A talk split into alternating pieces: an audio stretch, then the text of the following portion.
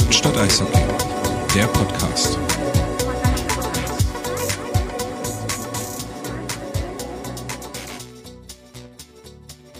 Auf dem Fernseher läuft gerade das Spiel der Grizzlies Wolfsburg gegen die Eisbären Berlin am Sonntag.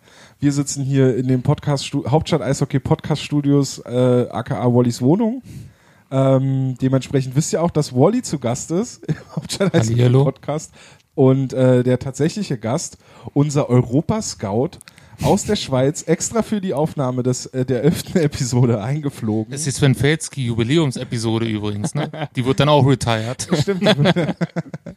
der Robert, hallo. Ja, grüezi wohl. Oh, Grüße miteinander.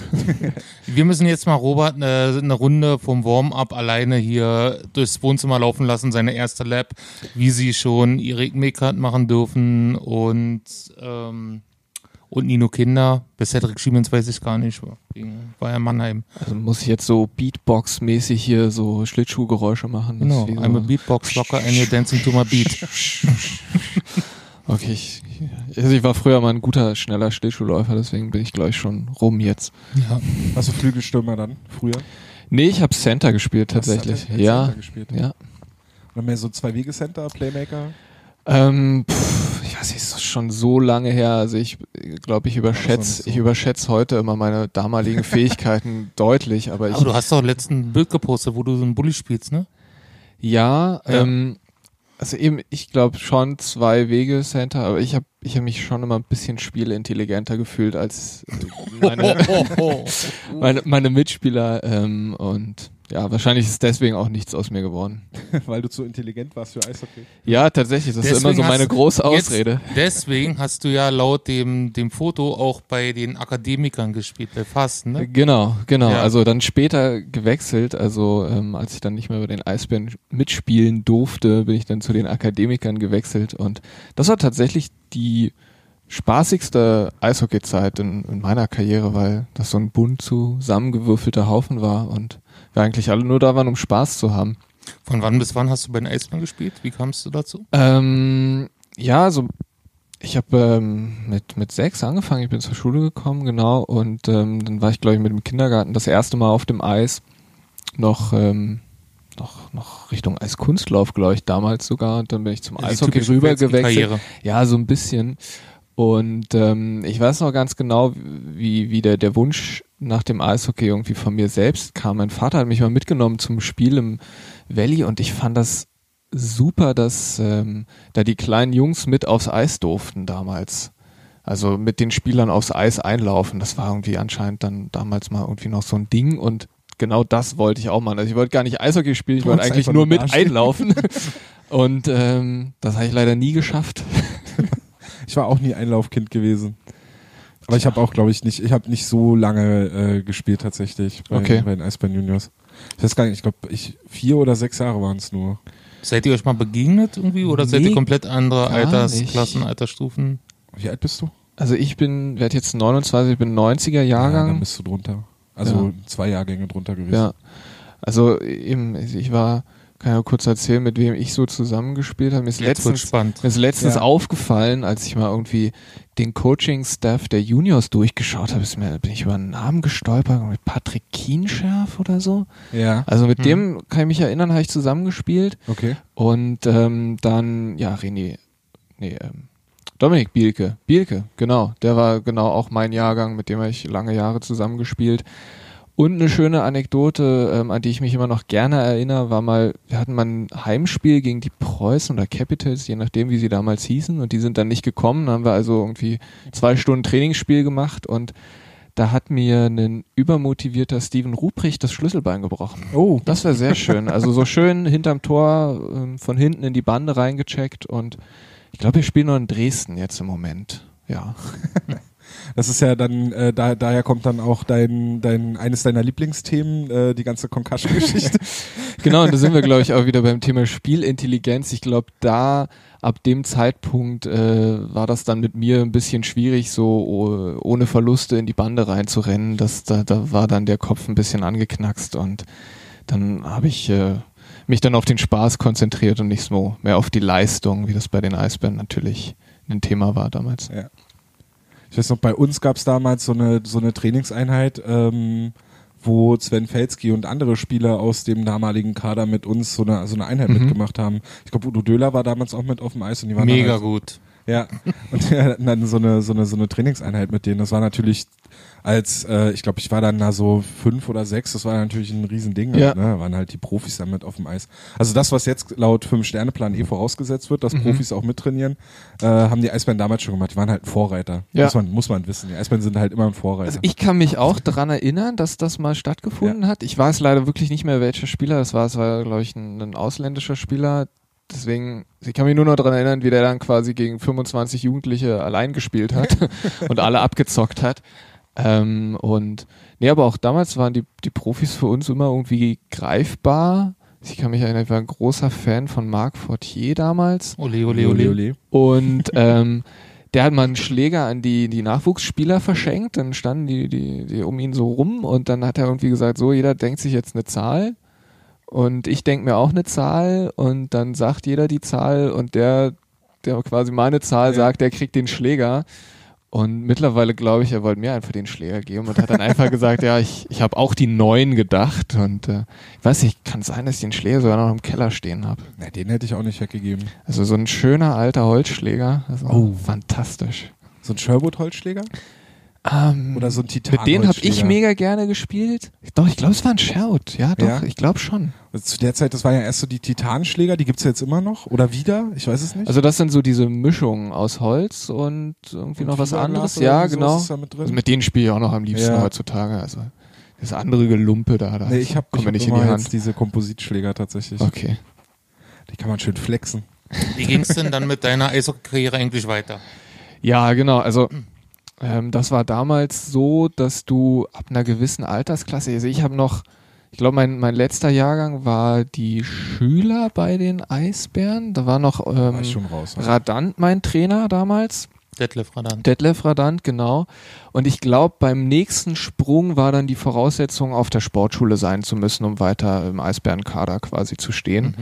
Und ich ähm, war zwei Jahre auf der Sportschule von der fünften bis zur, nee, von der vierten bis zur fünften Klasse und habe dann aber wieder auf einen oder dann auf ein Gymnasium gewechselt und hatte also dann auch nicht die Ambition zurückzukehren auf die Sportschule. Und ähm, ja, und dann hingen die Schlittschuhe eigentlich schon am Nagel.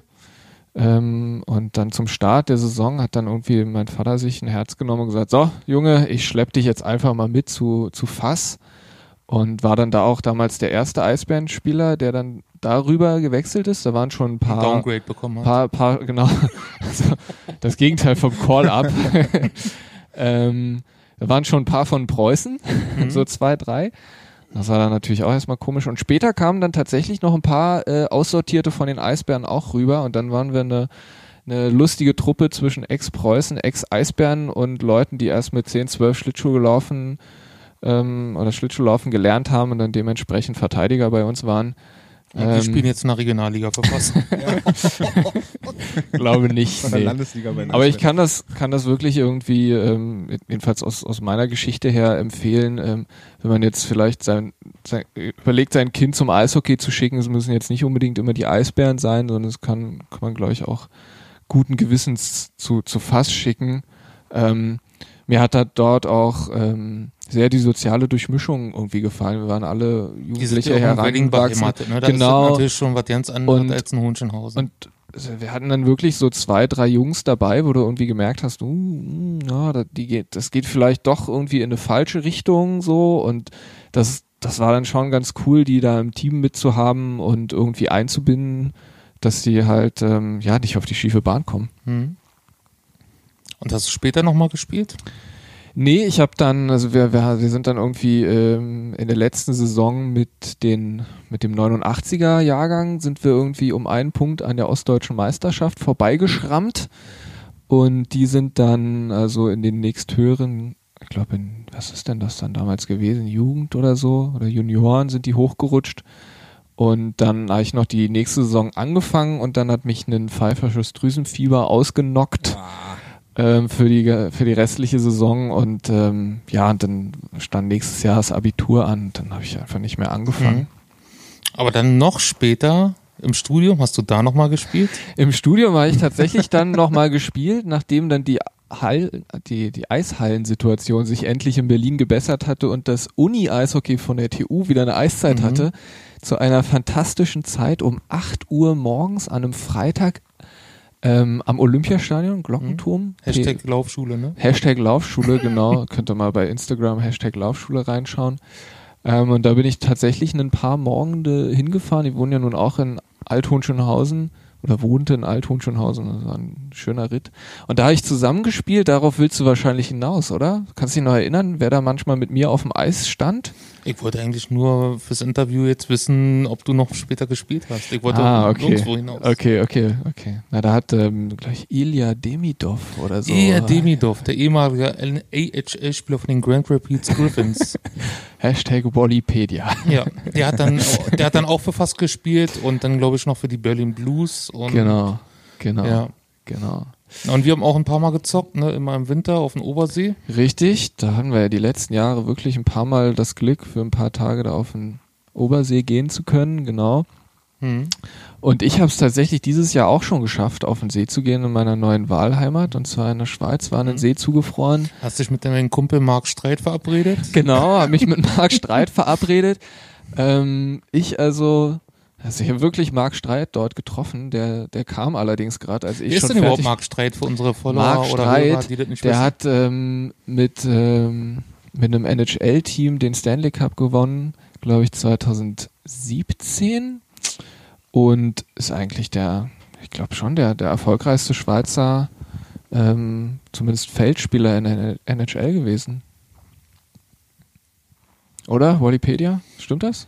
Der war ja in deinem Team, also Ja, aber nur ganz Fans. kurz. Er war eigentlich, war eigentlich fast so ein bisschen Black Ace zur Stanley Cup Zeit. mhm. Ja. ja. Den habe ich da jedenfalls Aber du hast ihn getroffen an dem, erkannt. an dem See. Ich habe ihn erst nicht erkannt, tatsächlich. Also ähm, mir kamen dann noch so viele Leute entgegen. Ich hatte noch mein Pittsburgh-Trikot an und mir kam jemand entgegen mit einer New York Islanders Tasche und ich dachte, was denn das für ein Loser hier mit einer New York Islanders Tasche rumzulaufen. Und ich habe mich noch amüsiert, weil die stand auf einem normalen Rodelschlitten, dahinter saß ein Kind und das hat einfach gepennt auf diesem Schlitten. Und ich dachte so, cool, ne, Kind sein, das müsste man sein und kann einfach überall sich hinsetzen und pennen. Ja. Das kann man übrigens auch als Erwachsener. Okay. ähm, und dann habe ich später auf Instagram gesehen, dass er ein Foto genau von dieser Szenerie hochgeladen hat. Und dann dachte ich so, ey, das war nicht, jetzt nicht wirklich Mark Streit, oder? Der Loser mit der Islanders ja, und, ich dachte noch, vielleicht hat er mich noch gesehen und so, ja cool, hier Pittsburgh Penguins Trikot angehabt. ja, so war das, genau. Ja, aber es war cool, dass das irgendwie auch nur ganz normale Menschen sind, die dann mit der Familie aufs Eis gehen, ne, Ja. privat. Ja, absolut. Irgendwo mit der Bahn hinfahren, dann auf so ein, war ein Bergsee, oder? Genau, naja, Bergsee, also es war jetzt nicht ähm, ein ganz, ganz kleiner Bergsee, auf 1500 Metern im, im Berner Oberland, das ist so da die Ecke Richtung, Richtung Thun. Ähm, und ja, kann man gut mit der Bahn hinfahren, fährt man nochmal mit einer, mit einer Seilbahn, mit einer Gondelbahn nochmal kurz hoch und dann muss man so 20 Minuten da zu Fuß gehen Ja. und dann kommt man da zu dem See, der war so ein Kilometer mal eineinhalb Kilometer breit viele Leute drauf, aber durch diese schiere Breite hat sich das mega gut verteilt. Das ist ein absolutes Jahreshighlight für mich schon. Mhm. Ja, das sollte man auf alle Fälle mal tun. Oh. Absolut richtig, ja. Also den Witz mache ich auf Arbeit zurzeit auch relativ häufig. Jetzt habe ich durch diesen, durch diesen grandiosen Gag vergessen, was ich fragen wollte. Einmal die. Ja, Alles das war gerade einfach. Wow. er kommt auch nicht wieder. Soll ich dich stattdessen was fragen? Frag mich mal was. Ähm, du spielst ja noch aktiv jetzt, oder? So immer mal? Jein. Jein. Also ich habe äh, jetzt, bevor ich dann angefangen habe, hier bei der S-Bahn zu arbeiten, habe ich noch häufig, Ja. deutlich häufiger gespielt, auch im äh, Ligabetrieb bei so einer Hobbyliga. Aber mittlerweile beschränkt sich das auch. Also ich war jetzt diese Saison erst drei oder viermal auf dem Eis Mhm. gewesen. Das ist schon auch dann wahrscheinlich auch dem geschuldet, dass die Eiszeiten relativ rar sind. Ich war auch, nach Schwedt. oder? Ah, Wahnsinn. Also das, damit fängt schon mal an, dass das äh, es in Berlin für Hobbytru für reine Hobbytruppen Mhm. einfach keine Eiszeiten gibt. Ja. Also selbst äh, wenn, wenn man weiß, dass im Valley äh, mal nicht trainiert wird oder nicht gespielt wird, selbst dann bekommst du die Eiszeit Mhm. nicht. Aus welchen Gründen auch immer. Du müsstest eigentlich auch fast immer ein, ein Verein sein, ein eingetragener Verein, Ja. Um überhaupt da irgendwie mal einen Anspruch anzumelden, dass du gerne auf, dass auf du Eis quasi in möchtest. diese Vergaberunde kommst, dass du vielleicht genau. mal einen Küchlein Ja. Eiszeit abbekommst. Ja. Dann hast du halt Langwitz, aber in Langwitz ist es auch schwierig In reinzukommen. Langwitz habe ich auch ein paar Mal gespielt, da hatten Ja. wir manchmal Fasttraining, genau, das war Ja. super. Langwitz macht Spaß. In Langwitz hatte ich mal eine Eiszeit, das war, weil wir ja im Vorgespräch noch über, so- über so äh, Winter Classics Ja. gesprochen haben. Da war das so wie beim allerersten Winter Classic. Könnt ihr euch daran noch erinnern? Wo äh, Crosby den, den Shootout-Winner macht? Ja, Wo ja. der Puck beinahe in, in dem hohen Schnee ja, liegen ja, bleibt. ja. Und wir haben da auch gespielt, da war so äh, mega Schneegestöber in Berlin. Mhm. Das fing mitten in der Eiszeit an und wir hatten zum Ende halt wirklich so eine halbe Handbreite äh, Schnee auf dem Eis liegen. Schön. Und bei Pässen musstest du wirklich, entweder musstest du den, musstest du wirklich so einen So. Flippass ja, spielen, ja. oder du hast halt wirklich dann so ein, wie so ein, äh, wie so ein Eisbrecher, so, so eine Spuren gezogen. Äh, und die sind dann auch gerne mal liegen geblieben. Aber Langwitz ist halt, wie gesagt, auch schwer reinzukommen. Und in Schwedt hat einer so eine alte Lagerhalle ausgebaut. Cool. Hat da so eine Eisfläche reingebaut, die ist, glaube ich, im Verhältnis vielleicht so groß wie eine neutrale Zone auf einem normalen Eisfeld. Also stehen da meistens vier gegen vier, eher sogar drei gegen drei. Mhm. Ähm, und da kommst du ganz gut ran an Eiszeiten als Hobbytruppe. In Schweder spielen auch die Oder Griffins, oder? Kennst du die? Ja, die haben heute gegen ei- meine eigentliche Mannschaft 19-3 gewonnen. Okay. Weil, herz- 19-3. oh. äh, Ja. liebe Grüße, weil einige Spieler äh, von den Oder Griffins, zum Beispiel auch der Goalie, die folgen uns auf Instagram. Beide Goalies Facebook. folgen uns, Kevin Ja? und äh, Philipp. Okay. Und mit Philipp habe ich bei den Berlin Panthers zusammengespielt. Mhm. Ja. Also schöne Grüße. Ja. Schöne Grüße auch von mir. Ja, von mir jetzt nicht. Dann, äh, hör ich nicht. Ja, da möchte ich ihn mal ein bisschen neidisch machen, wie das so in meiner Wahlheimat jetzt gerade läuft. Mit Ja, der, äh, das haben, haben wir das schon gesagt, dass du in der Schweiz lebst? Na, ich habe es schon mal kurz angeschnitten. also es kam so durch, Genau, aber, ja. genau. Also ich bin ähm, nicht letztes Das- Jahr, dann sollten sondern wir das das, noch mal tun. Das, das Jahr davor, 2017, ähm, ausgewandert. Ja, quasi das, das zweite Mal. Ähm, lebe jetzt in Zürich und ähm, da ist es tatsächlich so, eben da werden jetzt wahrscheinlich einige vielleicht große Ohren bekommen. Ähm, es gibt ganz normal wie in Deutschland öffentliche Eiszeiten, wo man eben einfach sich Schlittschuhe ausleihen kann und aufs Eis gehen kann. In Zürich gibt es, glaube ich, zwei ähm, öffentliche Eisstadien, wo das möglich ist. Und dann gibt's noch ein privates, relativ großes, so auf so einem, ja, auf einem der, der Hügel da um Zürich herum. Das ist dann komplett Outdoor. Und was auf allen drei Eisflächen, oder zumindest auf zweien, ähm, der Fall ist, ist, du hast dort öffentliches Eishockeyspiel. Das heißt, da sind Eiszeiten offen. Ich war jetzt Ja. letzte Woche das erste Mal am Donnerstagabend äh, zwei Stunden auf der Außenfläche, ähm, was da bei mir recht in der Nähe ist, ähm, im Heurit draußen.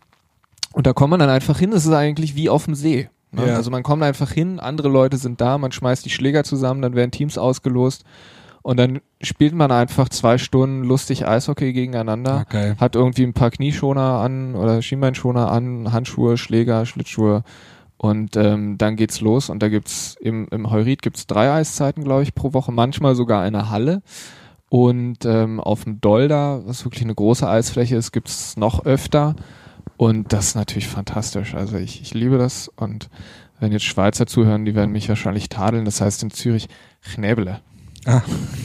In Heurit warst du auch im Sommer, oder?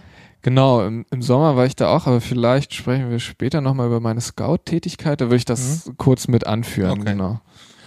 Weil ich wollte nämlich jetzt zu den Eiszeiten, was, äh, was ist denn da der Kostenpunkt? Weil das ist auch noch so ein weiteres Ja. Thema, gerade jetzt in Berlin äh, oder generell für Hobbymannschaften. Eishockey ist ja generell schon teuer. Und dann, äh, wenn man jetzt auch noch als Hobbyspieler, also in Langwitz haben wir eine Zeit lang für 10 Euro die Eiszeit gespielt und da reden wir von äh, 50 Minuten, die du für Erwärmung und dann Ja. Spiel hast. Hat dann jeder 10 oder wie ist das? Da hat jeder 10 Euro, 15 Euro bezahlt, ja. Wenn weniger Spieler da waren, wurde es sogar teuer, teurer. Mhm. Und in Schwed spielen wir momentan auch so um die 10 Euro immer. Das variiert dann halt auch, da kostet die Eis, ich glaube, 180 Euro für aber anderthalb Stunden. Und anderthalb Stunden ist schon für Hobbyspieler vollkommen ausreichend. Mhm. Aber in, in Langwitz waren das 50 Minuten. Und 50 Minuten zum Raufgehen, sich warm machen, also im Endeffekt äh, hast du dann vielleicht 35 Minuten, 40 Minuten tatsächlich gespielt. Okay. Und da war, und dann mit der Fahrt nach Langwitz, also nach Langwitz fährst du ja nun auch eigentlich fast genauso lange wie nach Schwedt.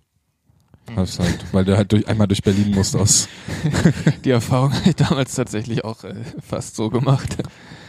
ähm, ja, so in Zürich ist es so eine normale, also eben wenn du normal zum Eis laufen gehst, sind es acht Franken, die du bezahlst.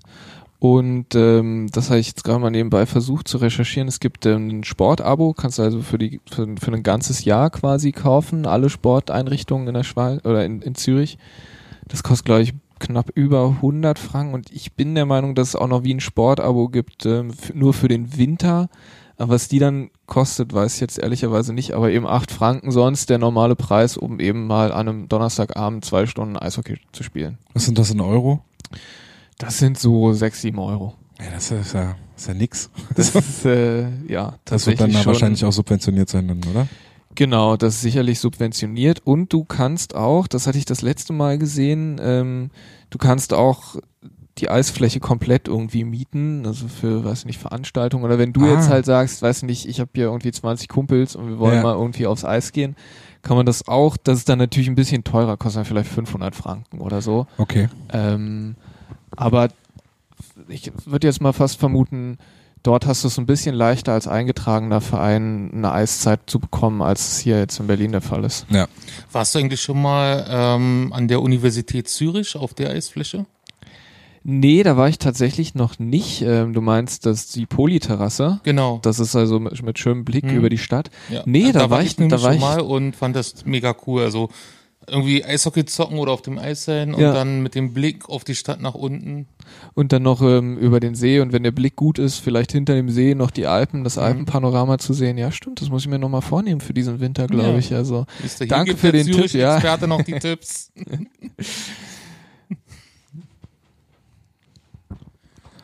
Wollen wir zum, zum Sportlichen kommen? Haben, wir, Ja, haben, wir, haben wir Robert genug vorgestellt? ich kann auch noch mehr erzählen. Also das Sportliche ist jetzt zurzeit eher. Ne, wir wollen ja, dass du mehr erzählst.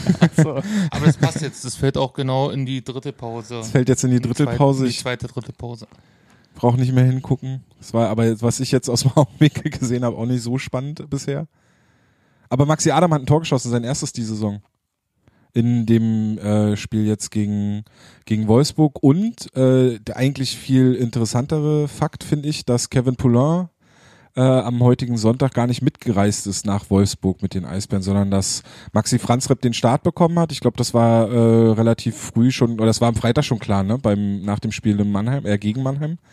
Hatte ich das irgendwie schon mal so zwischen den Zeilen gehört, dass das Franzrepp wohl am Sonntag dann spielen soll? Hast du so, Ich hab da okay. gehört. Ähm, aber Tobias Anschitschka ist als zweiter Goalie mit in Wolfsburg und Kevin Poulain ist zu Hause. Damit wären wir Und, übrigens auch äh, bei, bei einer Frage, die wir bekommen Ah. haben über Instagram. Könnt ihr uns ja Fragen stellen vom Podcast. Gibt es Infos über den in Anführungsstrichen neuen Ersatztorwart mit A? Ja, Tobias Anschitschka, DNL-Goalie und ähm, einfach mal auf Hauptstadt Eishockey geben, Anschitschka eingeben und ihr könnt da so viel über den nachlesen. Im Prospect Report, in den Scouting-Berichten. Ja. U18 Nationalspieler, genau. Genau. Und ein Riesentalent. Ich glaube, wenn man, wenn man sich dann bei im, in Berlin hier bei den Juniors ein bisschen umhört, da sind die, glaube ich, alle sehr, sehr äh, überzeugt, dass aus dem mal was werden könnte. Und Aber ähm, auch bei den Eisbären. Bei den Profis sind wir jetzt ja schon. No. Eine, erstmal eine Kontroverse aufgetan. Ja. Aber warum ist denn jetzt dann Kevin Poulin gar nicht mitgefahren? Ähm, nur damit er die Insta-Story schauen kann von Hauptstadt Eishockey? Oder? ja, das sollte man ja generell immer tun. Hm. Also das finden wir immer gut. Wir hatten im Sommer das eine nette Anekdote, da waren wir, äh, war das beim Development Camp, wo Leon Gawanke zwei Minuten bevor der aufs Eis gekommen ist, noch in der Story war. Ja. Aber auch, aber ist glaube ich bei, bei vielen jungen Spielern so, da habe ich jetzt zum Beispiel auch gesehen, bevor Cedric Schiemens sein erstes DL-Spiel gemacht hat, habe ich ihn halt äh, oben von der Pressetribüne fotografiert, das Foto schnell bearbeitet, zurechtgeschnitten, in die Insta-Story geladen und vor Spielbeginn hat er das auch noch gesehen. Also, Ja. Wir haben ja auch gehört, dass Daniel Fischbuch zum Beispiel einer sein soll, der immer relativ schnell die Hände wieder am Handy hat, wenn das Spiel vorbei ist oder das Training vorbei ist. Also der soll ja wohl auch äh, sehr an seinem Handy kleben. ja. Übrigens auch neuer Follower, herzliche Grüße. An Fischi? Hm? Okay. Wenn er uns folgt, dürfen wir auch die, die Spitznamen. Also Fischi, Küps und Nee, ich bin so nicht, nicht so ein Spitznamen-Typ. Aber in den modernen Eishockeyhosen gibt's noch keine iPhone-Taschen, oder? Oh, das ist aber eine Marktlücke. Oder im Ellenbogenschoner. Also wenn uns jetzt jemand von Bauer, CCM, gibt's, gibt's die noch? Warrior, CCM gibt's auch noch. Ja. Easton. Also wenn uns von denen jemand zuhört, dann ähm, Was, bist, du, bist du so ein Bauer-Ausrüstungstyp gewesen? Nee, überhaupt nicht. Also ich meine, ich war froh, wenn, die, wenn meine Eltern überhaupt das Geld zusammenkratzen konnten für irgendwelche neuen Sachen, Ja. die dringend notwendig waren. Also jetzt, Und wie ist jetzt, wo du, wo du dir das selber aussuchst? uff, also ich habe jetzt, jetzt schon ewig eigentlich nichts Neues mehr gekauft. Ich glaube, ich brauche Okay. irgendwann mal ein paar neue Handschuhe und das ist mir eigentlich egal, was dann da drauf steht, muss ich sagen. Also Ich war erst. du ich bist so ein Bauer-Fanboy. Nee, ich war erst Bauer-Fanboy und Okay. bin dann zu Warrior gewechselt. Bin echt äh, begeistert von den, von den Warrior-Sachen. Ja, das, da, die gab's halt in meiner aktiven Zeit Ja. noch gar nicht. Deswegen ne? meinte ich wegen jetzt. Also damals, Damals war ich, ich weiß auch nicht, mein Vater ist, glaube ich, nach, nach Tschechien gefahren und hat da Ausrüstung gekauft. Also ich habe immer gerne irgendwie so einen Sherwood-Schläger gehabt, glaube ich. Oder mal Montreal hatte ich auch mal. Gibt's glaube ich auch nicht mehr. Nee, die ich habe gibt's nicht Easton mehr. Schlittschuhe.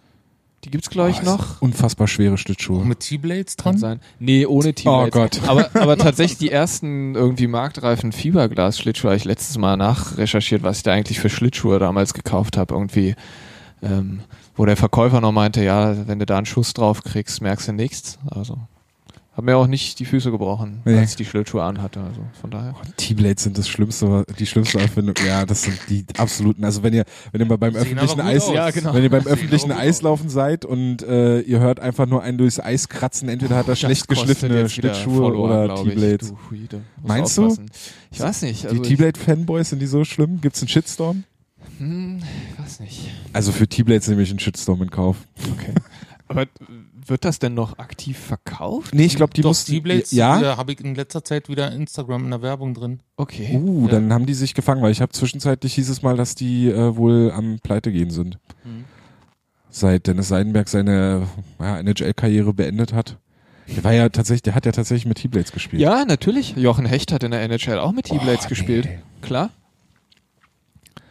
Äh, wir waren aber eigentlich bei Kevin Poulin. Bei Kevin Polar, richtig. Ja. Äh, Über den wollte ich nämlich sowieso auch noch reden. Guter, guter Punkt. Ja, ich habe ähm, nämlich jetzt mal in der Vorbereitung aufs Game Recap, was ich ja dann, äh, was wir ja dann auch noch äh, veröffentlichen, oder was wahrscheinlich ist schon online, wenn wenn ihr den Podcast hört. Also äh, auf jeden Fall habe ich da festgestellt, dass dass Poulain jetzt die letzten sieben Spiele, die er gestartet hat, äh, verloren hat und äh, es schon zehn Spiele her seitdem er mal über 60 Minuten gewonnen hat. Polar raus. Poulain raus. Nein, also das wollte ich damit eben nicht sagen. Aber es ist schon auffällig, dass es, äh, dass ihn die Krise, also dass er den Eisbären, was vielleicht vorher vor Trainerwechsel äh, Mhm. hier und da nochmal gelungen ist, die Eisbären dann doch nochmal im Spiel zu halten Ja. oder vielleicht einen Punkt zu retten, dass ihm das momentan dann halt auch nicht gelingt. Ja, also ich hatte jetzt auch in Vorbereitung auf den Podcast äh, mein, mein Halbwissen vielleicht zum Dreiviertel oder Dreifünftel Wissen zu erweitern, ähm, mal so ein bisschen über Polar nachgedacht und auch gedacht, dass ähm, er wirklich, als er ja, die ersten Spiele für die Eisbären gemacht hat, wirklich teils ja, überragend gespielt hat. Ähm, ich kann mich erinnern, da gab es da so ein Spiel gegen Bremerhaven, wo sie irgendwie selbst nur zehnmal aufs Tor geschossen haben und am Ende gewonnen haben. Das Und war, glaube ich, gleich das erste. war, war das das erste? Ich glaube, das war gleich das erste, wo er, Bremerhaven war am 28.09., also der dritte, der dritte Spieltag. ja, dann war das das Spiel und da hat er, glaube ich, das erste Gegentor, was er bekommen hat, war noch so ein, ne, so ein komischer, Ja. der, der ihm, glaube ich, nicht immer durch oder eigentlich Mhm. gar nicht durchrutschen darf. Und danach hat er aber wirklich über, ja, es- ja. Und ich hatte ja auch am Anfang schon irgendwie berechtigte Zweifel an seiner Verpflichtung, weil ich bin ja nun als ja, Stadt-Zürcher Fan des ZSC, der ZSC Lions und die Kloten Flyers als ja, Team der Nachbarstadt sind natürlich die absoluten Rivalen, dann letzte Saison eben abgestiegen aus der ersten Liga in der Schweiz. Und für die hat er in den Playoffs auch nicht besonders gut gespielt, sagen wir mal so, sonst wären sie wahrscheinlich auch nicht abgestiegen. Ähm, und da dachte ich auch so, hm, naja, mal gucken, was der dann so kann. Und dann hat er so überragend gespielt. Und, und jetzt gerade so im, im, im Rückblick einem dann eigentlich so auf, gut, wer geglaubt hat, dass er das die ganze Saison durchspielen kann, der muss auch schon naiv gewesen sein. Und ähm, ich glaube, da hat gerade so die Anfangszeit viel über, äh, über vieles so hinweggetäuscht. Und vielleicht auch das Management über einiges hinweggetäuscht. So meine Vermutung. Ja, wir hatten ja am Dienstag die Woche auch das Interview mit ihm. Also Genau. nicht direkt Wir Chance. sondern Äh, mit dem Eisdynamo ihn zu treffen, war ganz angenehm, ging auch länger als gedacht, ne?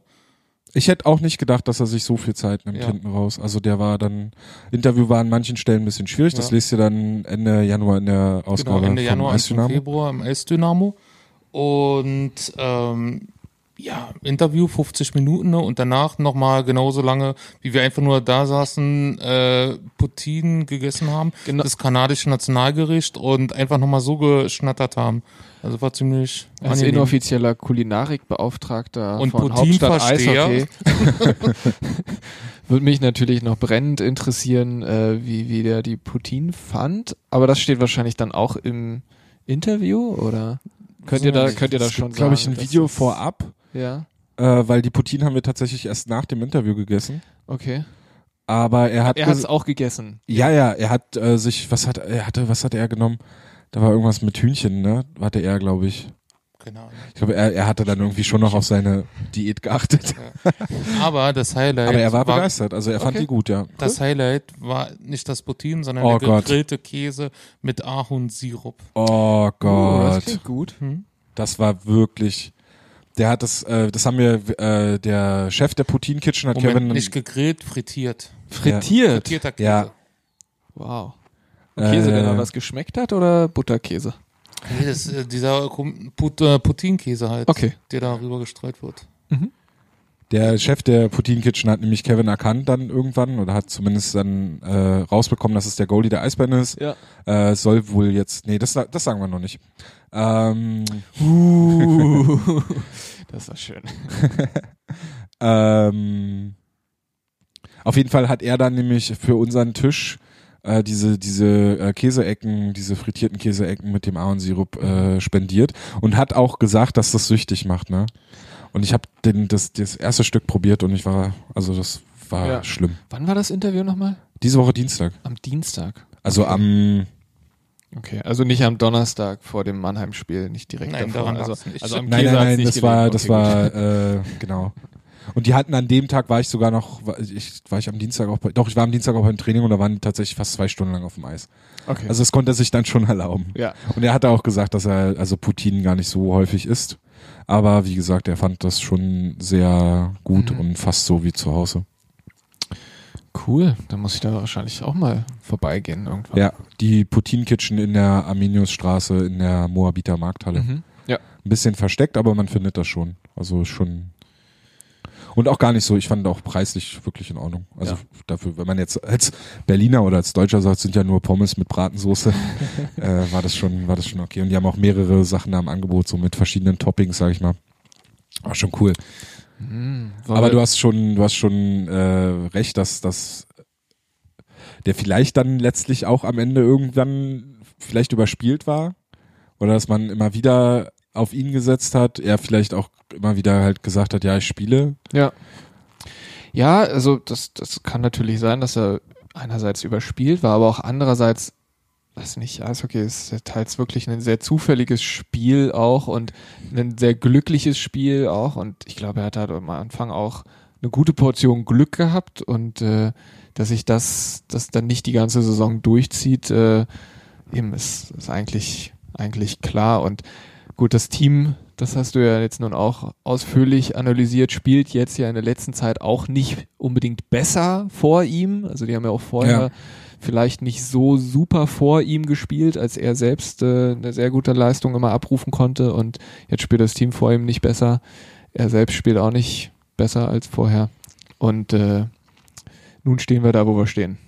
Ich fand ja beachtlich, dass äh, Stefan Richer ihn die ganzen sieben Tore hat drin stehen lassen und nicht irgendwann Anschichka gebracht hat. Nach dem 4-0 dachte ich mir, Ja. na, Sprichst jetzt das Spiel gegen Mannheim an, Genau. am Freitag, ja. Genau. Da dachte ich mir, Schon- schon, ich glaube 4-0 stand es ja nach zwei Drittel. Wenn Anschichka steht, muss ich nochmal runter am dritten Drittel ihn fotografieren, weil man hat ja nicht so oft dann die Möglichkeit, Klar. Fotos zu kriegen. Und äh, ja, die ganze Zeit blieb er dann halt drin und ich glaube, dass das für ihn auch ziemlich nervig war. Ja, das ist, das, also, weiß nicht, war jetzt nie irgendwie Eishockey-Trainer, aber es grenzt ja schon so ein bisschen. Ist das nicht schon wie eine Strafe eigentlich, wenn man seinen Goalie in so einer Situation dann einfach drin lässt? ich glaube, das war einfach, also ich würde eher vermuten, dass es am fehlenden Vertrauen bei Tobias Anschischka oder in Tobias Das wäre Anschischka liegt. wär auch sein erster DL-Einsatz Das wäre gewesen. dann das, der Bisher vierte er Debütant gewesen. Ja. Und ihr habt vorher noch getwittert. Also wenn Antitschka noch spielt, dann wäre die Party perfekt. ja. ja, so gut. Das, äh, ja. Als ich am Verstehe ich auch Dienstag beim Training war, hat Anschischka zum Beispiel auch die ganzen Teamübungen nicht mitgemacht. Da war Anschischka auch mit auf dem Eis, Mhm. aber die ganzen Teamübungen oder wo, wo, wo halt Schüsse gekommen sind, die hat halt alle, die haben halt alle Franz Repp und, und Poulin bekommen. Ja. Und das war mal sehr komisch, weil in, ähm, das war eine der Einheiten, ja wohl, dieses Jahr habe ich eigentlich noch keine Einheit gesehen, wo Elving nicht mit dabei war. Auf jeden Fall in den Unterbrechungen oder wenn nur auf ein Tor gespielt wurde, dann saß, äh, stand Elving immer mit Anschitschka auf der anderen Ja. Seite oder an einem Tor und dann haben die da halt gemeinsam gearbeitet. Mhm. Ähm, aber halt, ich fand es immer komisch, wenn halt die, die großen Übungen, die Spielübungen waren oder irgendwelche For Spielformen, äh, dass Anschitschka dann auf der Bank saß oder an der Seite irgendwie an der blauen Linie halt äh, gehockt hat und gar nicht mal die Möglichkeit hatte, da mal ein paar Pucks abzukriegen. Ja. Ja, das, also das ist ja auch für die Entwicklung des Spielers jetzt nicht unbedingt so förderlich, oder? Weil ich meine, er hat Mhm. quasi, er hat quasi die Chance, mal mit dem DEL-Team mitzuspielen. Und ich meine, der Goalie wird ja eigentlich besser, umso besser die Spieler sind, die auf ihn schießen. Ja. Und äh, das ist in der Trainingssituation sicherlich nochmal was anderes als in der Spielsituation. Aber ähm, ich glaube, er, er hat ja jetzt auch noch nie gegen Erwachsene gespielt, äh, immer nur im, im Nachwuchsbereich. Genau, immer DNL Ähm, und, und in den U, U18 genau, genau. Von, von daher wäre es wahrscheinlich jetzt schon dann eigentlich ja der nächste Schritt, den er machen müsste. Und das ist ja dann auch komisch, jemanden, den du dann als Backup im Spiel hast und jetzt hast du den vielleicht in einem engen Spiel als Backup auf der Bank Der erste verletzt und sich. der erste verletzt sich. So, und dann musst du ihn ja bringen. Äh, Jetzt ziehst du ja nicht dem Physio dann die, die, die Goalie-Sachen an und schickst den ins Tor oder Nee. so, sondern dann, ja, musst du den bringen und dann weißt du, der, der hat halt irgendwie die letzten Trainings dann draußen gesessen, wenn, wenn Schüsse kamen, also komisch. Aber ich glaube, da muss man auch einfach noch bereit sein als Goalie. Zwar mit 17 kann man das noch nicht so erwarten, aber wenn man den Fan-Talk gehört hat mit Stefan Ustorf, der meinte ja, äh, die ganzen jungen Spieler, wie zum Beispiel Nino Kinder, der dürfte eigentlich noch gar nicht äh, DL spielen, sondern ihn würde er lieber eine komplette Saison in der DL 2 lassen, um ihn Aber langsam da- ranzuführen. da sind wir genau bei dem Grundsatzproblem. Dieses Denken von wegen, wir, die sind noch gar nicht so weit, wir können ihn nicht spielen lassen. Finde ich komplett daneben. Lass sie doch spielen. Wie lange willst du denn noch Charlie Janke, Maxi Adam und sonst was irgendwo in der DL2 parken und die, wir wissen, dass sie, Jahr das letzte Jahr. ja, aber wir wissen doch, also wir, du, du hast es ja auch in eigentlich jedem äh, Prospect Report diese Saison gespielt, wo die unten waren. Und wir haben es gleich zu Beginn der Saison ja auch über Maxi Adam gehört. Was gibt es in der DL2, was der noch lernen soll? Wenn er, wenn er halt da keine, also sich einfach nicht weiterentwickelt. Das, dieses ständige, wir müssen hier in der DL2 parken. Guck, guck dich doch in der DL um, wo du einen Leon Bergmann hast, in Iserlohn, der, der sich super entwickelt hat. Dann hast du, Ja, aber wir vergleichen gerade 17-Jährige mit 21-Jährigen. ja, ich, ich, ich rede jetzt auch nicht von Nino Kinder. Für Nino Kinder, da würde ich vielleicht noch, da würde ich noch mitgehen, weil der jetzt halt hochgeholt wurde, weil sie mussten. Das war ja jetzt nicht so, weil Nino Kinder in der D, DNL so überragend spielt, dass, dass man dem mal eine Chance geben wollte. Und aber schrei doch nicht so. Entschuldigung, mich regt das, mich regt das halt auf, dieses, oh, die sind noch nicht so weit. Das ist, mich ärgert das halt. Mhm. Das ist halt, äh, das spielt dann auch rein in diese äh, Aussage, die wir ja von Marc bekommen haben, von Marc Dannbeck, schöne Grüße an der Stelle, dass wir halt von einem, von einem Rebuild oder von einem EBB, äh, von einem Eisbären-Wiederaufbau reden und dann halt nicht äh, irgendwie darauf eingehen, dass da halt drei Nachwuchsspieler dieses Jahr ihr, ihr DEL-Debüt geben. Aber wir gehen ja schon drauf ein, aber die Art und Weise ist ja nicht so, dass die Eisbären sagen, oh ja, Erik Mick hat uns jetzt überzeugt im Nachwuchs, wir geben dem mal ein Spiel und schauen mal, wie er sich schlägt. Oder äh, dasselbe, dasselbe gilt für Nino Kinder, das gilt für auch für Cedric Schiemens dieses Jahr. Ähm, die einzigen Spieler, die halt irgendwie ja geplant waren, aber auch nur im Erweiterten, waren Janke, Hessler und Adam. Und Ja, Hessler auch nicht. Hessler sollte ja stimmt, auch, Hessler eigentlich auch nicht. Hessler sollte ja für Hamburg auflaufen. Ja. Könnt ihr alles im Prospect Report nachlesen. Äh, wo ich dann schon geschrieben habe, so wie er performt, wäre es vielleicht für die Eisbären klüger nochmal nachzudenken, Ja. ob er nicht auf, äh, statt für Hamburg für die DL-Mannschaft aufläuft, aufläuft. Und so haben sie es ja dann auch gemacht. Vielleicht da noch kurz zur Erklärung, wäre für Hamburg aufgelaufen. Dürfte er nicht mehr für die Eisbären spielen. Richtig, beziehungsweise also muss er dann gezwungenermaßen, wenn er einmal für Hamburg aufgelaufen ist, dann für die DEL 2 auflaufen oder hätte er auch quasi Hamburg und DEL machen können, weil die die Geschichte ist doch, du darfst nur für zwei Ligen Genau, quasi du darfst spielen. nur für zwei Ligen spielen, beziehungsweise Eisbären Juniors zählen noch zu den Eisbären, also du durftest auch DNL, Ja. Oberliga, DL spielen oder DNL, DL2 und Eisbären, aber halt nur für zwei Profiteams. Mhm. Und ich weiß nicht, wie die Eisbären jetzt so genau mit Hamburg verbunden sind, äh, ob das so gehen würde, dass du für Hamburg spielst und für die Eisbären. Mhm. Also ich meine, dann sagen wir mal, potenziell hätten sie sich da fast äh, gut ins Bein geschossen, wenn der jetzt Genau, für Hamburg genau, aufgelaufen wäre. Ja. Genau. So kann zum Beispiel auch ähm, Thomas Reichel nicht mehr für die Eisbären spielen die Saison oder Jake Ustorf, das ist auch ausgeschlossen, Ja. weil die schon für beide Teams Und das wären ja eigentlich sonst ne, nach der Logik her die gewesen, genau, die, die, eigentlich eigentlich kommen würden. genau statt jetzt einem Nino Kinder, der Genau. noch mit Gitter spielt, Ganz genau. weil der hat ja nun noch gar keine Männerspielerfahrung quasi.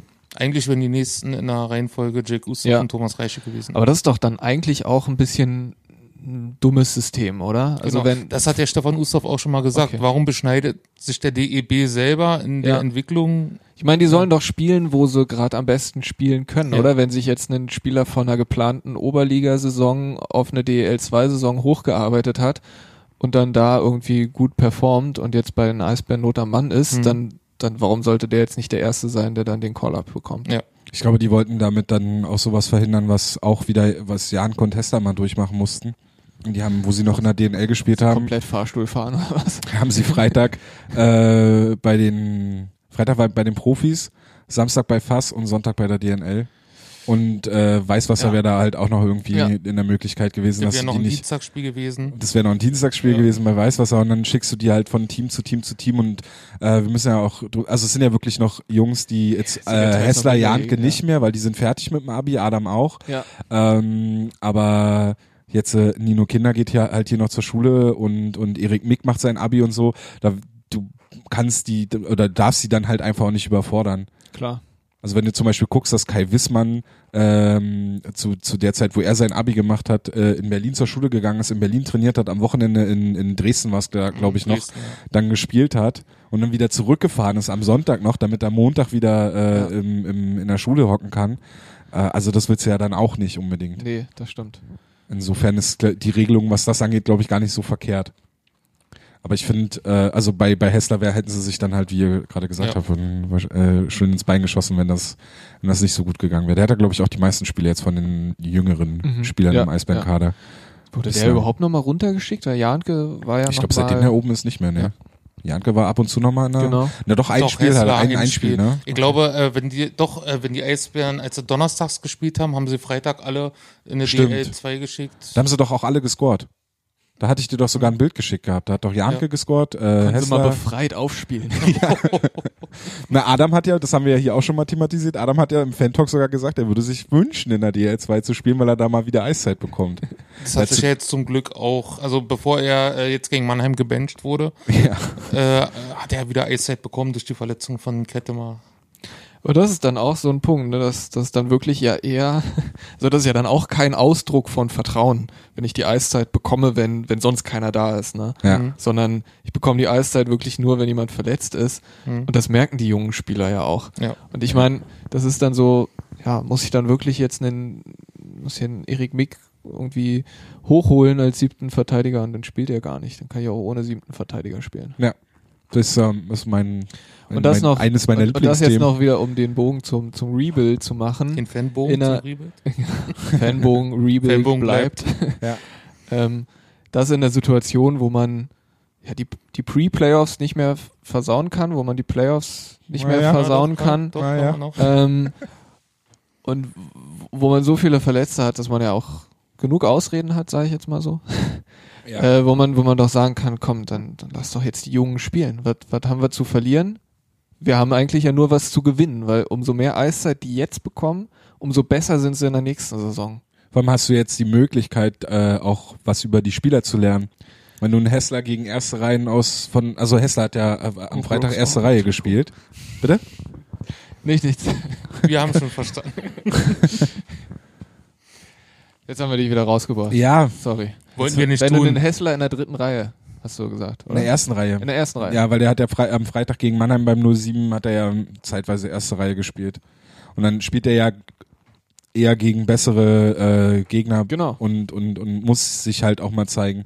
Wenn du dasselbe mit Janke machst oder mit Adam immer wieder, ähm, dann lernst du ja auch was über die Spieler, die Spieler lernen was über sich selbst und sie entwickeln sich halt auch, ne? Weil sie wissen, okay, daran muss ich jetzt halt noch arbeiten. Ja. Ähm, Genau, also sie bekommen quasi im Spiel ihre Grenzen sichtbarer aufgezeigt. Ne? Ja. Also sie bekommen dann genau mit, okay, ich kann jetzt hier gegen den, weiß nicht, äh, 31-jährigen Topspieler von Mannheim, da fehlen mir vielleicht noch die paar Prozent im Antritt oder so. Und das merkst du dann halt auch eher nur gegen den wirklich Topspieler. Da hat mich zum Beispiel beim 2-6 in Mannheim so geärgert, dass sie äh, in der Anfangsphase gebracht wurden. So für drei, vier Alibi-Wechsel. Ja. Und dann halt am Ende, als das Spiel entschieden war. Dann wurden sie halt immer wieder in die Rotation gebracht. Aber als das Spiel eng war und als es wirklich dann noch darum ging, dass, er, dass man das Spiel eventuell auch gewinnen kann oder eng gestalten kann, dann haben die nicht gespielt. Gehört das zu dem von dir angesprochenen Eiszeit-Management? Ja, das gehört dazu, ja. Mhm. Also da habe ich ja in der Woche einen Artikel auch geschrieben, da habe ich die ersten zehn Spiele unter Richer äh, und, und die, die Zeit unter Jodin verglichen. Mhm. Und habe halt dann so ein paar markante Statistiken mir da zur Hand genommen. Und äh, Eyesight Management ist mir eh so durch den Kopf gegangen, schon wenn ich so die Spiele geschaut habe.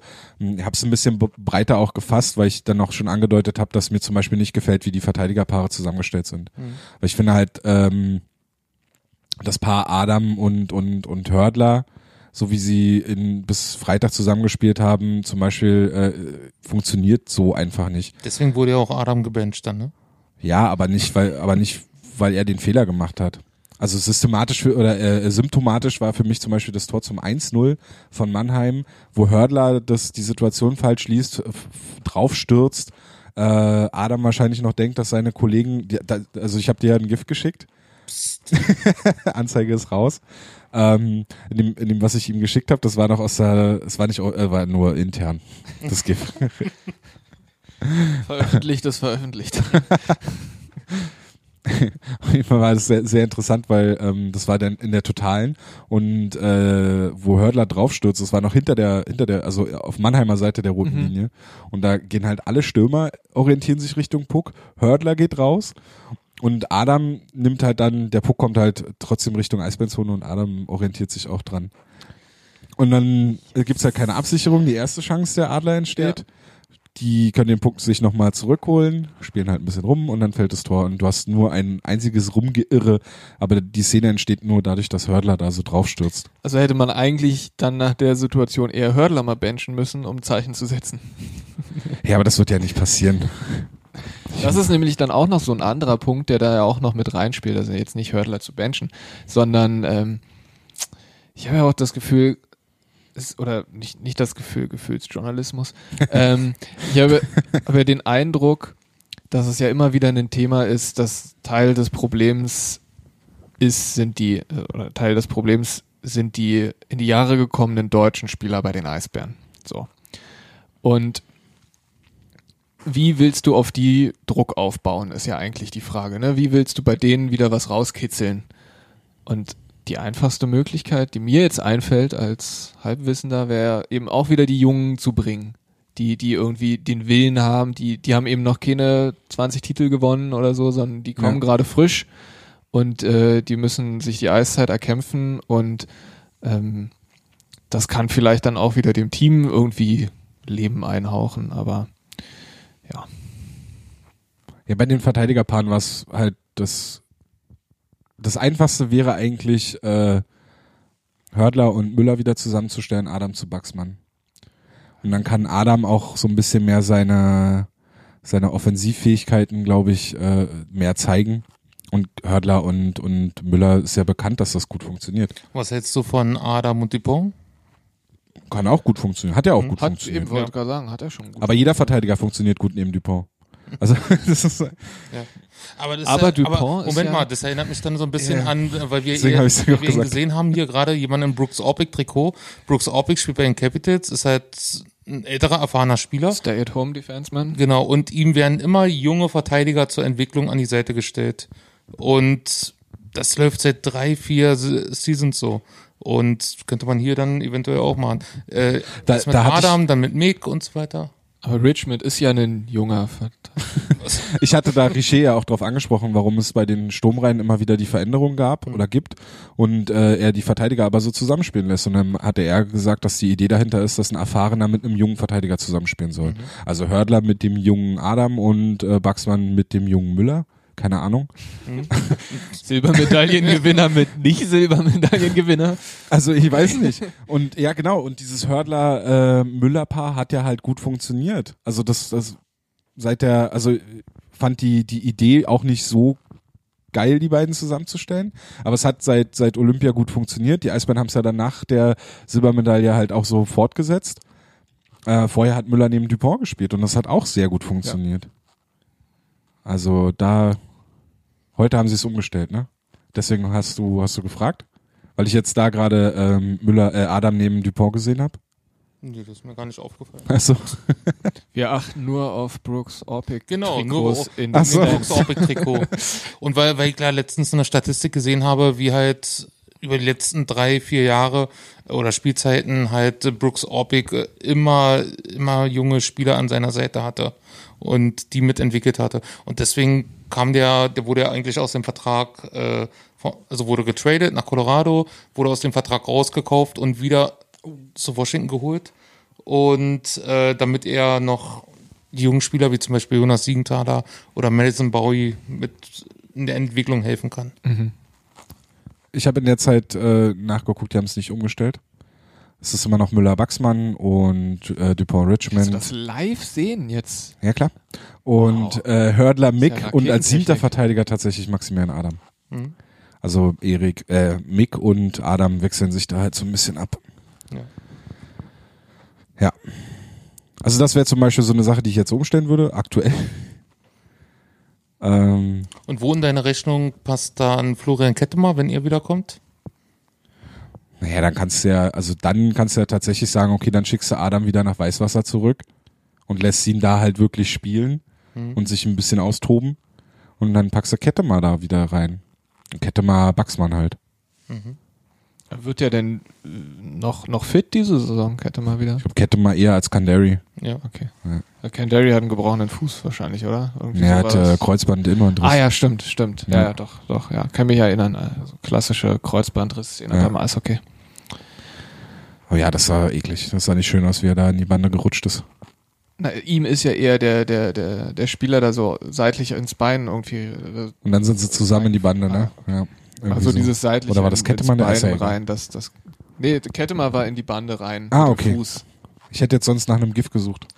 Psst. Davon gibt's leider kein Nee. Ja. GIF in Peace. So, wollen wir jetzt schon zu den zu deinen Heurit-Abenteuer kommen? Ja, lass uns doch mal über deine Scouting-Geschichte. Scouting-Geschichte. Also oder wollen wir, also sportlich hätte ich jetzt auch nichts mehr, was wir. Soll ich noch mal Nee, auf- geht auf hauptstadt-eishockey.com, äh, da könnt ihr nochmal den, den Richer-Artikel lesen. Ich kann den noch mal Richer kurz in die. Redaktion fragen.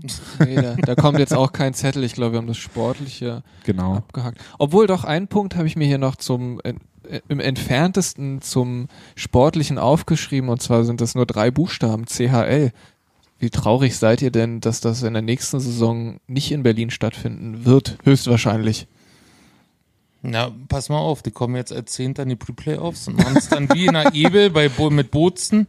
Pass mal ein bisschen auf den Baum bitte auf. Entschuldigung. Ja. Hier steht noch ein Weihnachtsbaum. Der wird, und bevor ich wundert, der wird noch bis April stehen. Das ist hier seit zehn Jahren so. Tradition muss man bewahren. Genau. Tradition bewahren, Heimattreue und so weiter. nee, Oh je. okay.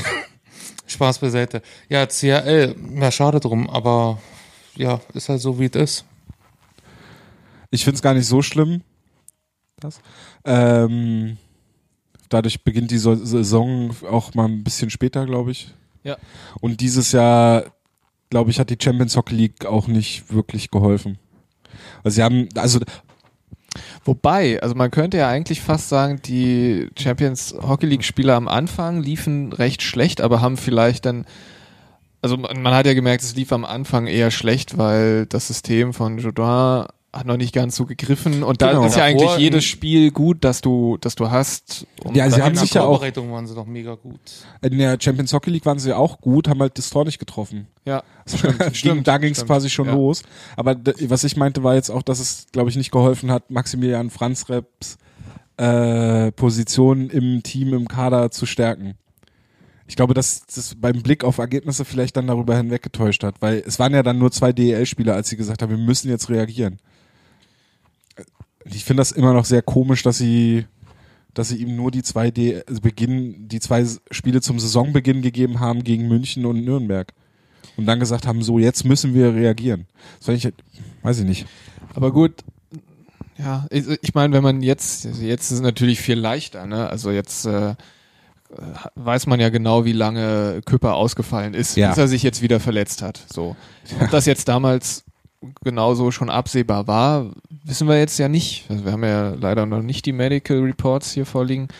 Ja, die Ähm, bekommen wir auch nicht, deswegen können wir auch ganz schlecht hier die Fragen beantworten, die wir immer bekommen. Ähm, wann kommt Mark Olver wieder? Sorry, können wir nicht beantworten. Marc Olver habe ich die Woche aber zumindest gesehen, der ist wieder im Kraftraum, hat seinen Gips nicht mehr um, hat aber äh, in einem Gespräch mit ähm, einem Menschen im Wellblechpalast äh, so eine Bewegung mit seinem Handgelenk gemacht und hat halt damit angedeutet, dass es noch sehr steif ist und sich nicht noch nicht so weich bewegen lässt. Und er hat noch so ein Pflaster auf den Narben. Also ich denke mal, das wird noch ein bisschen dauern, aber ist wahrscheinlich derjenige, der noch am ehesten so vor der Wiederkehr steht. Okay. Oder Rückkehr. Okay, dann aber zurück, zurück zu Küpper. Also das, Ja. das ist ja eigentlich auch vielleicht der springendere Punkt gewesen, dass man vielleicht dann auch irgendwie am Horizont gesehen hat, okay, Küpper kommt jetzt nicht so schnell zurück und mit nur einem jungen Goalie und, und einem Top-Prospect mit Anschitschka, der aber eben noch nicht ready Und ist. Konstantin Kessler. Und Konstantin Kessler. Und Konstantin Kessler, von dem wir jetzt ja im Prospect Report ist das, glaube ich, auch Mhm. gewesen, gelernt haben, dass er jetzt auch, sagen wir mal, nicht die ideale Saison bisher gespielt hat. Genau. Der wurde Ähm, sogar zum Tabellenletzten der Oberliga Süd ausgeliehen, also ganz bitter. Ja. Zum ERC Weit Ähm. Also vor dem Hintergrund wäre es schon sinnvoll gewesen, vielleicht jemanden zu verpflichten und dann hätten wir wahrscheinlich auch wieder kritisiert, wenn sie jemanden verpflichtet hätten, der eben nicht ein Top-Goalie war, wäre, ist, gesehen hätte, hast du nicht. Ähm, so, und nun hat man da den Top-Goalie verpflichtet, der dann natürlich auch die Nummer 1 Position gerne auskleidet. Aber ich bin sonst auch relativ bei dir, dass natürlich blöd gelaufen ist insgesamt und auch für die nächste Saison das eine blöde Situation schafft, was die Goalies betrifft. Das hattet ihr, glaube ich, im letzten Podcast oder im vorletzten Podcast auch schon mal thematisiert. Wer da von den Jungen vielleicht noch bleibt, wer ja. Das wer hatten wir nicht schon mehr vor der Saison ist. thematisiert. genau. Zwischenzeitlich sind ja jetzt auch Gerüchte äh, aufgetaucht, dass entweder Küpper oder Franz Repp in Wolfsburg im Gespräch sind. Okay. Poulain war jetzt ja aber auch mal irgendwann in Köln im Gespräch. irgendwie Ja, das Ja, war ja. aber so ein Quatschgerücht, weil äh, da hieß es ja, dass Westlau wohl weg wäre, aber der hat ja erst kürzlich verlängert. Ja. Ah, Aber aber da kommen wir gleich zu einer Frage. Poulain, Westlau als uh. Ähm, Aber dann was, äh, können wir den, wie heißt der, äh, der, der, der, der Berliner Goalie, den die Kölner als Backup momentan haben? Den wir auch gesehen Hannibal haben. beim- Weizmann. Hannibal Weizmann. Dann, wenn, wenn wir den Weiz. Tausch kriegen. Weizmann. Weiz. Ja, Aber vielleicht, vielleicht ist das der, wäre das der Angriff, äh, mal wieder einen Derby zu gewinnen für die Kölner. Also Grüße an der Stelle an die Shorthanded News. Okay, also noch zu einer Frage mit Poulain. Was meint ihr, hat Poulain überhaupt noch Bock nach der Saison für uns zu spielen? Also der hat davor in der Saison für Kloten gespielt. Meinst du, Also ich meine, da hätte er jetzt auch schon sagen können, ich habe gar keinen Bock mehr Eishockey zu spielen. Dann hat er ja sogar in Zagreb gespielt. Ähm, ist jetzt auch nicht so die Top-Eishockey-Adresse der letzten Jahre in Europa gewesen. Von daher, ich glaube, ähm, was man ja auch immer nicht unterschätzen darf, ist, Berlin ist halt auch eine recht nette Stadt Hm? wo es sich, glaube ich, gut lebt als Eishockeyspieler mit einem soliden Gehalt und mit Familie Ja. und so. Und was für eine große Rolle auch das Umfeld ja spielt für einen Spieler, der eine Verpflichtung oder der einen Teamvertrag annimmt, hat man ja jetzt zuletzt äh, auf schmerzliche Art bei Peterson gesehen.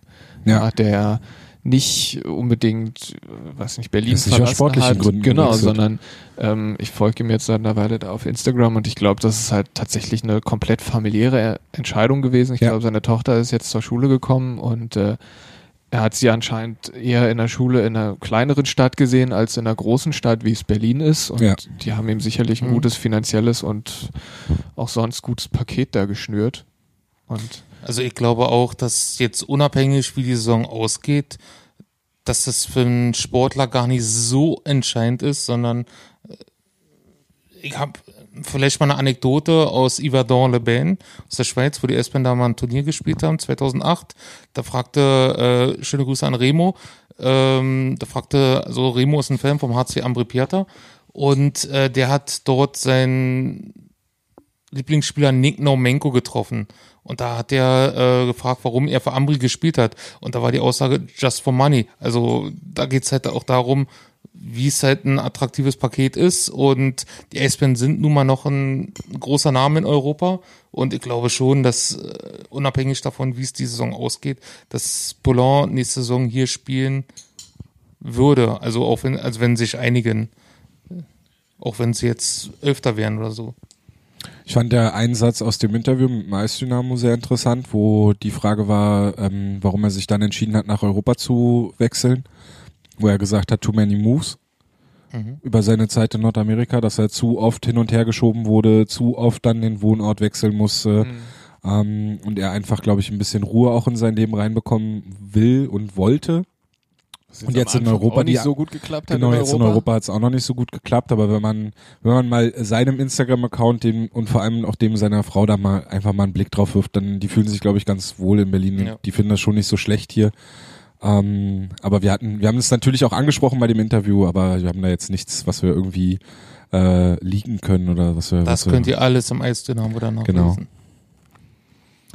Insgesamt finde ich es ja immer noch eine, ja, auch wenn das quasi ja schon eine Eisbären-Tradition ist, ähm, immer noch eine nicht ganz so super Idee, eine Ausländerposition für einen Torhüter zu verbrauchen, weil ich habe eher das Gefühl, ja, so ein, so ein Ausländer, der bringt vielleicht im, im Sturm oder so, macht der einen größeren Unterschied als jetzt im, im Tor, weil dafür gibt's halt einfach doch auch ein paar gute deutsche Torhüter, die einfach ein durchschnittlich bis überdurchschnittliches ähm, Torhüterangebot quasi quasi machen. Und wenn man jetzt, also hier kann man vielleicht auch mal einen deutschen etablierten Goalie verpflichten statt einen Ausländer und spart Ja, damit das ist eine doch das Ausländerposition. Grundproblem bei den Eisbären seit hunderten von Jahren. Äh, Wir denken an Timo Pielmeier, der, der ist damals in die Quebec Major Junior Hockey League gegangen oder zumindest nach Kanada. Gegen den habe ich übrigens mal gespielt in Deggendorf bei einem Turnier gegen Timo Aha. Pielheimer. Ja, wir denken an? Matthias Niederberger, ähm, der ein Jahr nach den Eisbären dann der Top-Goalie der DL wurde. Also ich glaube, da ist ein ganz großes Vertrauensproblem in die deutschen Torhüter. Ja, und das ist, Sharipov hat ja auch so ein, hat ja deutsch-russische äh, Wurzeln gehabt, ne? Eher schon. War ja auch so Genau. ein, Aber das ist vielleicht auch in- Nordamerika merkt man es ja immer oder sieht man es ja immer so, da gibt's dann halt die Teams, die so in diesem Win-Now-Fenster und Modus Mhm. sind. Und ich glaube, das ist halt bei den Eisbären, die sind auch einfach immer im Win-Now-Modus. Und da kannst du halt nicht sagen, so, jetzt gebe ich mal einem jungen Goalie irgendwie die Chance und nächste Saison ist der dann soweit und äh, hält uns super im Spiel, sondern nee, du musst immer jetzt einen Top-Goalie irgendwie haben. Und das ist natürlich gerade auf der Goalie-Position eigentlich das Schlimmste, was, was irgendwie geht. Außer, ich mag ja so ein NHL-Team da ganz gerne, die hatten auch mal so einen guten jungen Verteil äh, jungen, jungen Kannst du Torhüter, sagen, dass du Pittsburgh-Fan der, der dann. Magst du die eigentlich? Ich, ich mag die eigentlich ganz gern, ja.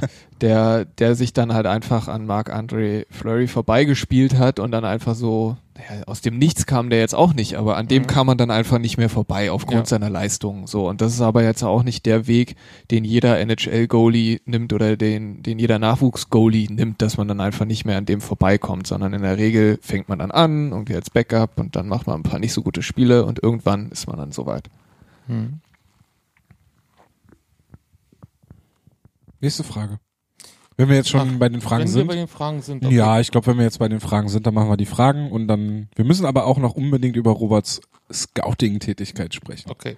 Ähm, Nebenbei essen wir übrigens Käsekuchen, den Robert mitgebracht hat. Der schmeckt sehr, sehr gut. Genau, weil ich als, eben als inoffizieller Kulinarikbeauftragter dachte ich, muss ich irgendwie was zum Essen mitbringen. Und da ich aus der Schweiz gekommen bin, dachte ich, ich mache irgendwie was mit Käse, also Käsekuchen, obwohl jetzt Käsekuchen in der Schweiz wäre tatsächlich mit Käse, also richtigem Käse. So Raclette-Kuchen. So ungefähr, ja. Es gibt so kleine Käseküchlein, das ist dann so ein bisschen wie so ein Mit, Mürbe- echt, mit richtigen Käse? Ja, das ist dann mit so einem Mürbeteig so quasi runter oder ja, ja genau, und da ist dann schön so, so Käse drin, so Gott. wie überbacken. Ja. Hätte ich, ja. Gibt's auch oft so tiefgefroren, kannst du kaufen. oder Okay. schieben. Mhm. Okay. Okay, wir fangen mal äh, mit der Frage an, über die ich mich persönlich am meisten gefreut habe. Ähm, wie denkt ihr, wird, also, weil äh, ist jetzt nicht nur sportlich, sondern mal eine schöne Fachfrage. Wie denkt ihr, wird sich die Content Creation in und um die DL in Zukunft entwickeln? Ja, jetzt habt ihr beide den Mund voll, ne? Dazu Hast muss man ja Idee sagen, noch? dass, ja, also, ich find's cool, dass die, also ich weiß, warum du dich gefreut hast über die Frage, Mhm. weil ähm, der gute Robert hat ja während seines Studiums einen Job bei der BVG gehabt. Ja. Und der hatte ja auch so ein bisschen was mit Content Creation zu tun, richtig? Ja, so ein bisschen. Also ich habe da die, die Social Media Kanäle eigentlich aufgebaut. Jetzt nicht diese mega witzigen, sondern eher die, die einem ein In bisschen Anführungsstrichen, was- mega witzig. was geholfen haben. Also die Twitter-Accounts, ähm, bei denen man dann fragen kann, warum die Bahn gerade nicht kommt. Also BVG-Tram, BVG-Bus und Genau, genau. Und dann ähm, meiner Anfangszeit in der Schweiz habe ich dann das so, naja, nicht ähnlich, aber habe ich für die Schweizer Bundesbahn gearbeitet und mich da auch so ein bisschen mit so Marketing-Themen auseinandergesetzt, was ich jetzt aber nicht mehr mal, sondern jetzt äh, gehe ich meiner studierten Profession nach und bin Verkehrsplaner, ganz, ganz langweilig und trocken, ja. Aber Content Creation, klar, großes Thema heutzutage, um eine Liga zu vermarkten. Mhm.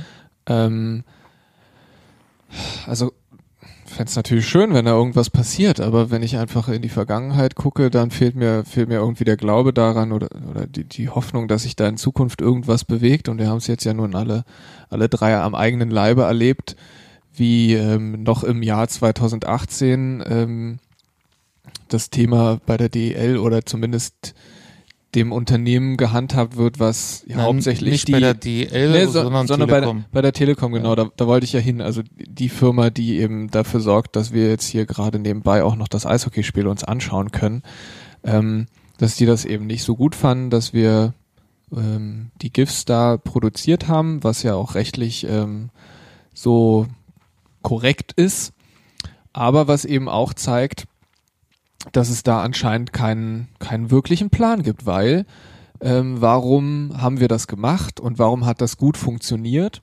Weil wir eine Lücke gefüllt haben mit diesen GIFs.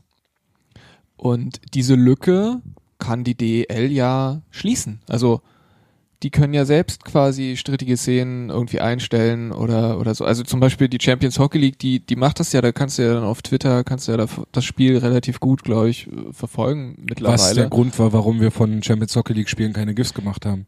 Eben genau, sondern vielleicht dann nur von der strittigen Szene, die aus Eisbärensicht strittig war, die wir vielleicht nochmal kurz zeigen wollten oder so, und dann macht man davon Ja. noch ein GIF. Und dann sind quasi diese krassen Highlight-Szenen auch schon mal raus. Die sind vielleicht dann rechtlich auch nochmal ein bisschen kritischer für denjenigen, der, der damit eigentlich sein Geld verdient, diese Szenen zu zeigen. Ähm, und ich meine, ihr habt jetzt auch bis heute von der Telekom nichts weiter gehört. Nein. Und von Wir haben eine DL Mail bekommen. haben haben wir dazu auch nichts gehört.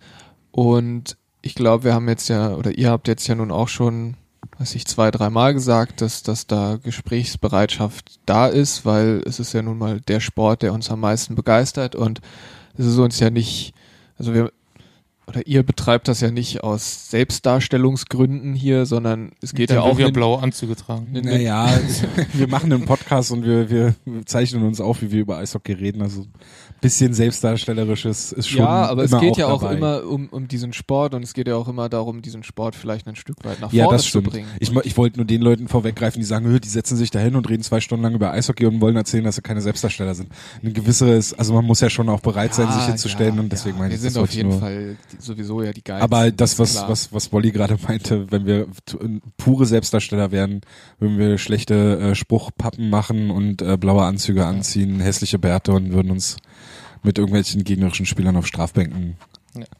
So, Aber um- mehr verstecken konnte ich jetzt nicht. um mal zum Thema meine. zurückzukommen, ich muss schon sagen, die DL hatten diesen, diesen Sommer einen großen Sprung gemacht mit ihren Instagram- und Twitter-Accounts. Mhm, das stimmt, ja. Ja, und sie sind mit den Fotografen gut vernetzt, sie kriegen schnell die Bilder rein, äh, es werden gute Bilder auch gepostet auf allen Kanälen, Tabelle kommt nach den Spielen schnell, die, äh, die Ergebnisse kommen nach den Spielen schnell. Es könnte natürlich immer besser sein, immer mehr sein, wie zum Beispiel mit GIFs, aber es werden halt, ja, die Fotos oder Grafiken, die kommen halt gut regelmäßig, kommen schnell und da kannst du eigentlich nicht meckern. Ich finde es halt langweilig. Das ist halt das große Problem. Also einfach nur eine Tabelle fehlt oder eine aber auch dann die reden Grafik. Aber dann reden wir jetzt eher quasi einmal darum, darüber, gibt's überhaupt was? Und dann reden wir darüber, wie ist die Qualität von dem, was es gibt. Ja, ich habe das Und jetzt jetzt, auch mit in den Content Creation. Ja. Dann sind wir einerseits vielleicht dann erstmal froh, dass es überhaupt was gibt, Es so wie ist du eine Verbesserung hast. Zur vorvergangenen Saison auf alle Fälle. Und dann wo kann man sich darüber Facebook getwittert unterhalten, wurde. wie die, Mhm. wie die Qualität von dem dann ist. Also ich nehme es auf Instagram auch wahr. Mhm. Also ich habe das dann halt einfach immer in diesem Entdecken-Stream, weil ich der DEL da nicht folge Mhm. und glaube ich den Eisbären auch nicht auf Instagram folge. Sorry dafür. Kein Bock auf Grafiken? Nee, also ich, ich brauch's ja nicht, weil ich folge ja den Eisbären-Nerds und Hauptstadt Eishockey. Also da bin ich ja top abgedeckt. Also Nee, aber ich äh, finde auf alle Fälle bei Instagram sind sie auch in der Kommunikation aktiver als bei Twitter. ja. Also dort äh, geben sie auch Antworten und bei Twitter fällt mir das halt nicht so auf. Also muss auch ehrlich gestehen, ich habe jetzt nicht äh, extrem nachgeschaut jetzt danach, sondern man sieht es halt bei Instagram öfter, dass dort Antworten kommen. Und ich finde, das ist ja eigentlich auch okay, weil jetzt sind wir mal ehrlich, Twitter ist jetzt halt auch kein riesiges Netzwerk, sondern eben Instagram ist the place to be im Moment, würde ich mal sagen, was die sozialen Netzwerke angeht. Und wenn Mhm. sie da präsent sind, ist das gut.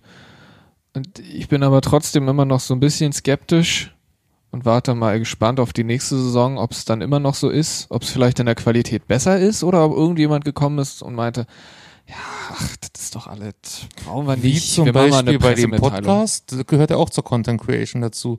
Der, der Podcast mit die sie eingestampft haben. Genau, genau. Ja. War, war super. Also auch wenn jetzt viele gemeckert haben, ja, hier Marketing und mit ihren lustigen Sprüchen und Penna al Arabiata, aber trotzdem habe ich mir die Stunde in der Woche gerne genommen und den Band zugehört. Ja. Weil die da- haben Einblicke gegeben, die andere zum Beispiel nicht konnten, mit den Spielern aus allen DL-Teams mal telefoniert haben. Ich fand's super. Wurde da dann irgendwie noch irgendwas zu gesagt, warum man das nicht mehr gemacht hat? Nein. Weil es gibt ja vielleicht auch gute Gründe, das nicht mehr zu tun. Und Nee, kann man auch sagen, hat wir, bei der CRL-Pressekonferenz uns gegenüber noch gesagt, dass das weitergeführt wird. okay. Obwohl Fetzi davor schon gesagt hat, dass das eingestampft wird. Das Ich war wusste- zumindest nicht seine Entscheidung, also nicht Tripkes Nein, Entscheidung. Fetzi das und, und, und äh, Ehrlich, ne? Fe- Fetzi und der Ehlecher, die hätten das schon noch weitergemacht. Okay. Also sie waren eigentlich auch bereit, noch eine zweite Saison oder in die Mhm. zweite Saison zu gehen. Also es war jetzt nicht so, als dass sie das äh, unbedingt einstellen, also dass es auch von den beiden ausging. Ja. Also Das weiß ich auch nur, weil ich halt mit Fetzi auch einen Podcast habe Ja. und Hockey Buddies mache halt. Deswegen. Ist da etwa eine neue Sendung jetzt auch Ich mag, draußen? mag Fetzi, ja. Bitte? Ist da etwa auch eine neue Sendung jetzt Das wollte ich nennen, aber wir haben jetzt einen Twitter-Account. Hm? Twitter ist halt wirklich kein Medium mehr. Ne? Also ihr braucht einen Ich Instagram. habe bei Zapp gehört, dass Twitter gerade wächst. Bei Zapp Wo haben sie darüber Also- gesprochen, bei Politikern und, und Journalisten. Ah ja, aber nicht Ja. bei grünen Politikern. Und Ja. Nee, also vom Content her ein bisschen was Positives gibt's, ein bisschen was Negatives, aber es kann halt immer noch besser sein. Ja. Sehen wir unter Content Creation auch die Darstellung von Statistiken und die Aufarbeitung derer, also der Statistiken, die äh, erfasst werden, was sie damit machen. Doch, ich finde schon, weil das ist ja dann, so das ist ja quasi auch ein Punkt, aus dem du dann später einen Content kreieren kannst. Ja. So. Und das ist, also ich habe jetzt natürlich noch nicht äh, ewig darüber nachgedacht, was man mit so einem Statistiken anspannendem Content kreieren kann. Aber wenn man das mal tut, fällt einem vielleicht schon irgendwas ein, was man mal ausprobieren kann. Und gerade weil es ja ein Thema ist, das irgendwie ja eher so ein bisschen unterm Radar läuft. Ne? Also es gibt Das- auf alle Fälle die interessanteren Statistiken als Plus Minus, ne? Also Ja. wenn die irgendwo dann stehen, sondern da muss man schon mal ein bisschen in die Tiefe gucken, ins Detail. Und es wurde ja zum Beispiel auch das äh, DL-Datenarchiv ähm, hinter Schloss und Riegel genommen, so äh, von wo man eigentlich guten Content raus rausziehen könnte. Raus, jetzt hat Was ist bei Tor der geschossen. Sprachpause eben passiert? Wolfsburg hat ein Tor geschossen. Spencer Mahacek hat jetzt gerade das äh, Spiel, was die Eisbären lange Zeit 2-1 führten, gedreht und das 3 zu 2 eine Minute und ein bisschen vor Schluss äh, hat er das 3 zu 2 aus Wolfsburger Sicht erzielt. Um jetzt, äh, hast, du, hast du den Faden jetzt verloren, so wie ich heute auch Ich glaube schon ein paar schon. Mal? Das sollten wir nicht so oft tun. ja. ähm, es ist halt genau das. Ich, Ich fand find- seinen Sprung gegen die Bande sehr schön, um das noch kurz zu kommentieren. Und Ja, dich könnte, auch noch wäre wär ein schönes Gift geworden. Ja. ähm, ich finde zum Beispiel die Statistikseite, die Le Affort gemacht hat, das ist ja nun jetzt mittlerweile bekannt, dass er so eine Statistikseite macht, ähm, die halt äh, sehr viele Statistiken anbietet, sehr detailliert ist und man muss natürlich auch wissen, wonach man gucken möchte Ja. und wie man, also wie man das nutzen möchte, was da angeboten wird. Das sollten dann vielleicht auch Leute tun, die sich wirklich mit dem Sport auskennen und nicht aus irgendeiner Werbeagentur kommen, ne?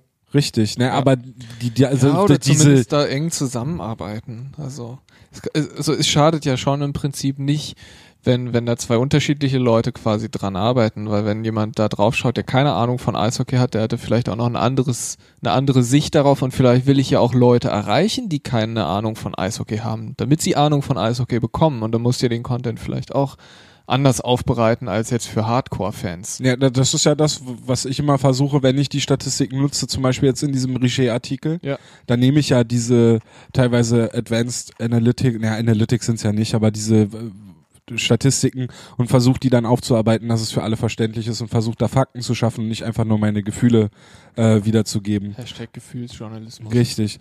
Und ähm, die, das, was ich eigentlich ja damit sagen wollte, ist ja, dass die Daten sind ja da. Das, was Le Affront da macht, Ja. ist ja nicht so, als wenn er jetzt jedes Spiel einzeln tracken muss oder so, sondern die Daten sind ja da. Die werden ja von der DL Deswegen erfasst. bleibt er immer so lange wach. Und äh, gleich das gleiche gilt ja auch für die äh, Heatmaps, die Ja. äh, Patrick erstellt für uns, ähm, wo er jetzt auch, da könnt ihr mal bei Bodega Stats auf seinem Twitter-Profil mal schauen, da hat er auch für jedes DL-Team eine ähm, eine äh, Heatmap erstellt, wo sie in dieser Saison äh, ihre Schüsse abgeben. Ja. Also das sind auch Sachen, die sind da, die kann man machen.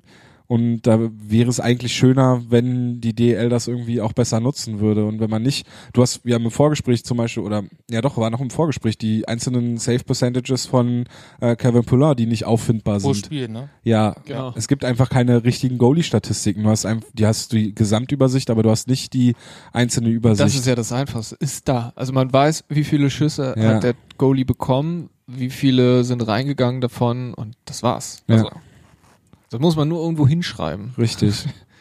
Und das ist halt, äh, es gibt halt da noch, finde ich, viel Nachholbedarf. Und das ist für mich dann, zählt das auch unter Content Creation. Ja, Weil, weil das halt dann auch dabei hilft, dass äh, dann halt auch der Eishockey-Journalismus vielleicht einen Sprung machen kann. Nicht, nicht alle, aber einige. In Nordamerika ist es ja genauso passiert. Da kam es aus der Blogger-Szene und dann ist das halt gewachsen. Mittlerweile äh, weiß, glaube ich, auch der letzte äh, Regionaljournalist, was Corsi Vorwerte sind. Also Ja, vielleicht nicht sagen. jeder, aber es ist Das auf jeden Fall. nicht. Aber zumindest ist es mittlerweile bekannter, als das noch, äh, weiß ich nicht, 2010 oder so war.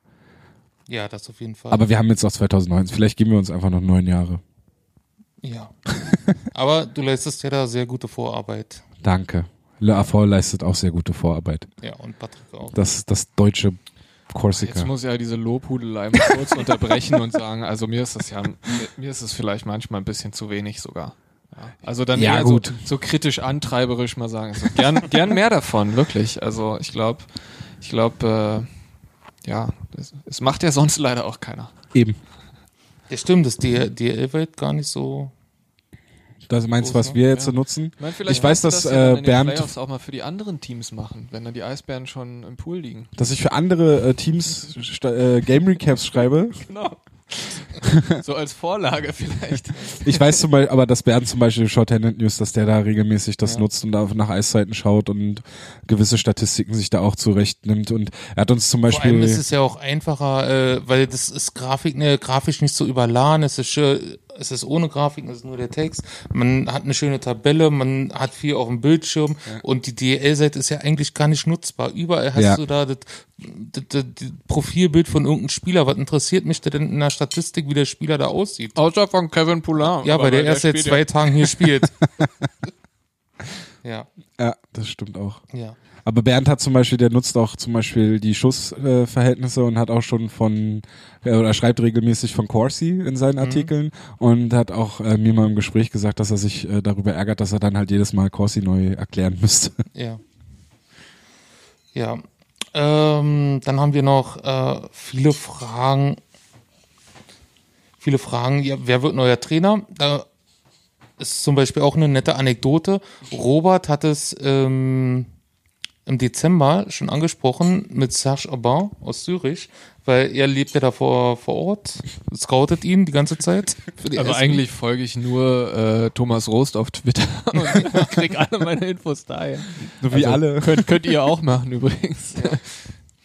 Und ähm, also wir hatten das Thema im Dezember schon auf Twitter und jetzt ist es erst die in die Totholz-Medien geschwappt, nachdem der entlassen wurde. Das finde ich schon ein bisschen Genau, und krass. als Jourdain entlassen wurde in Berlin, hat schon auch ein ZSC-Fan auf Twitter geschrieben, ja cool, können wir nicht irgendwie einen Trainertausch machen oder so, oder wir können Jourdain verpflichten. Also ist auch bei, bei den ZSC Lions schon lange ein Thema, ob dieser Trainer dort bleibt. Und dann hat man ja den Arno del Koto. Curto. Genau, den hat man ja dann jetzt wie nach so einer, wie, naja, was, wenn man studiert, gibt's so Wartesemester. Das war jetzt ein bisschen kürzer als ein Wartesemester, aber man, man hatte so ein bisschen das Gefühl, dass man, ähm, nachdem der in Davos zurückgetreten ist, nach gefühlten fünf Jahrzehnten oder so, ähm, hat man wie noch ein bisschen gewartet, bis man ihn dann verpflichtet hat beim ZSC. Erstmal für diese Saison mit noch einer jüngeren Trainer Hoffnung zusammen. Mal gucken, wie das dann in der nächsten Ah. Saison läuft.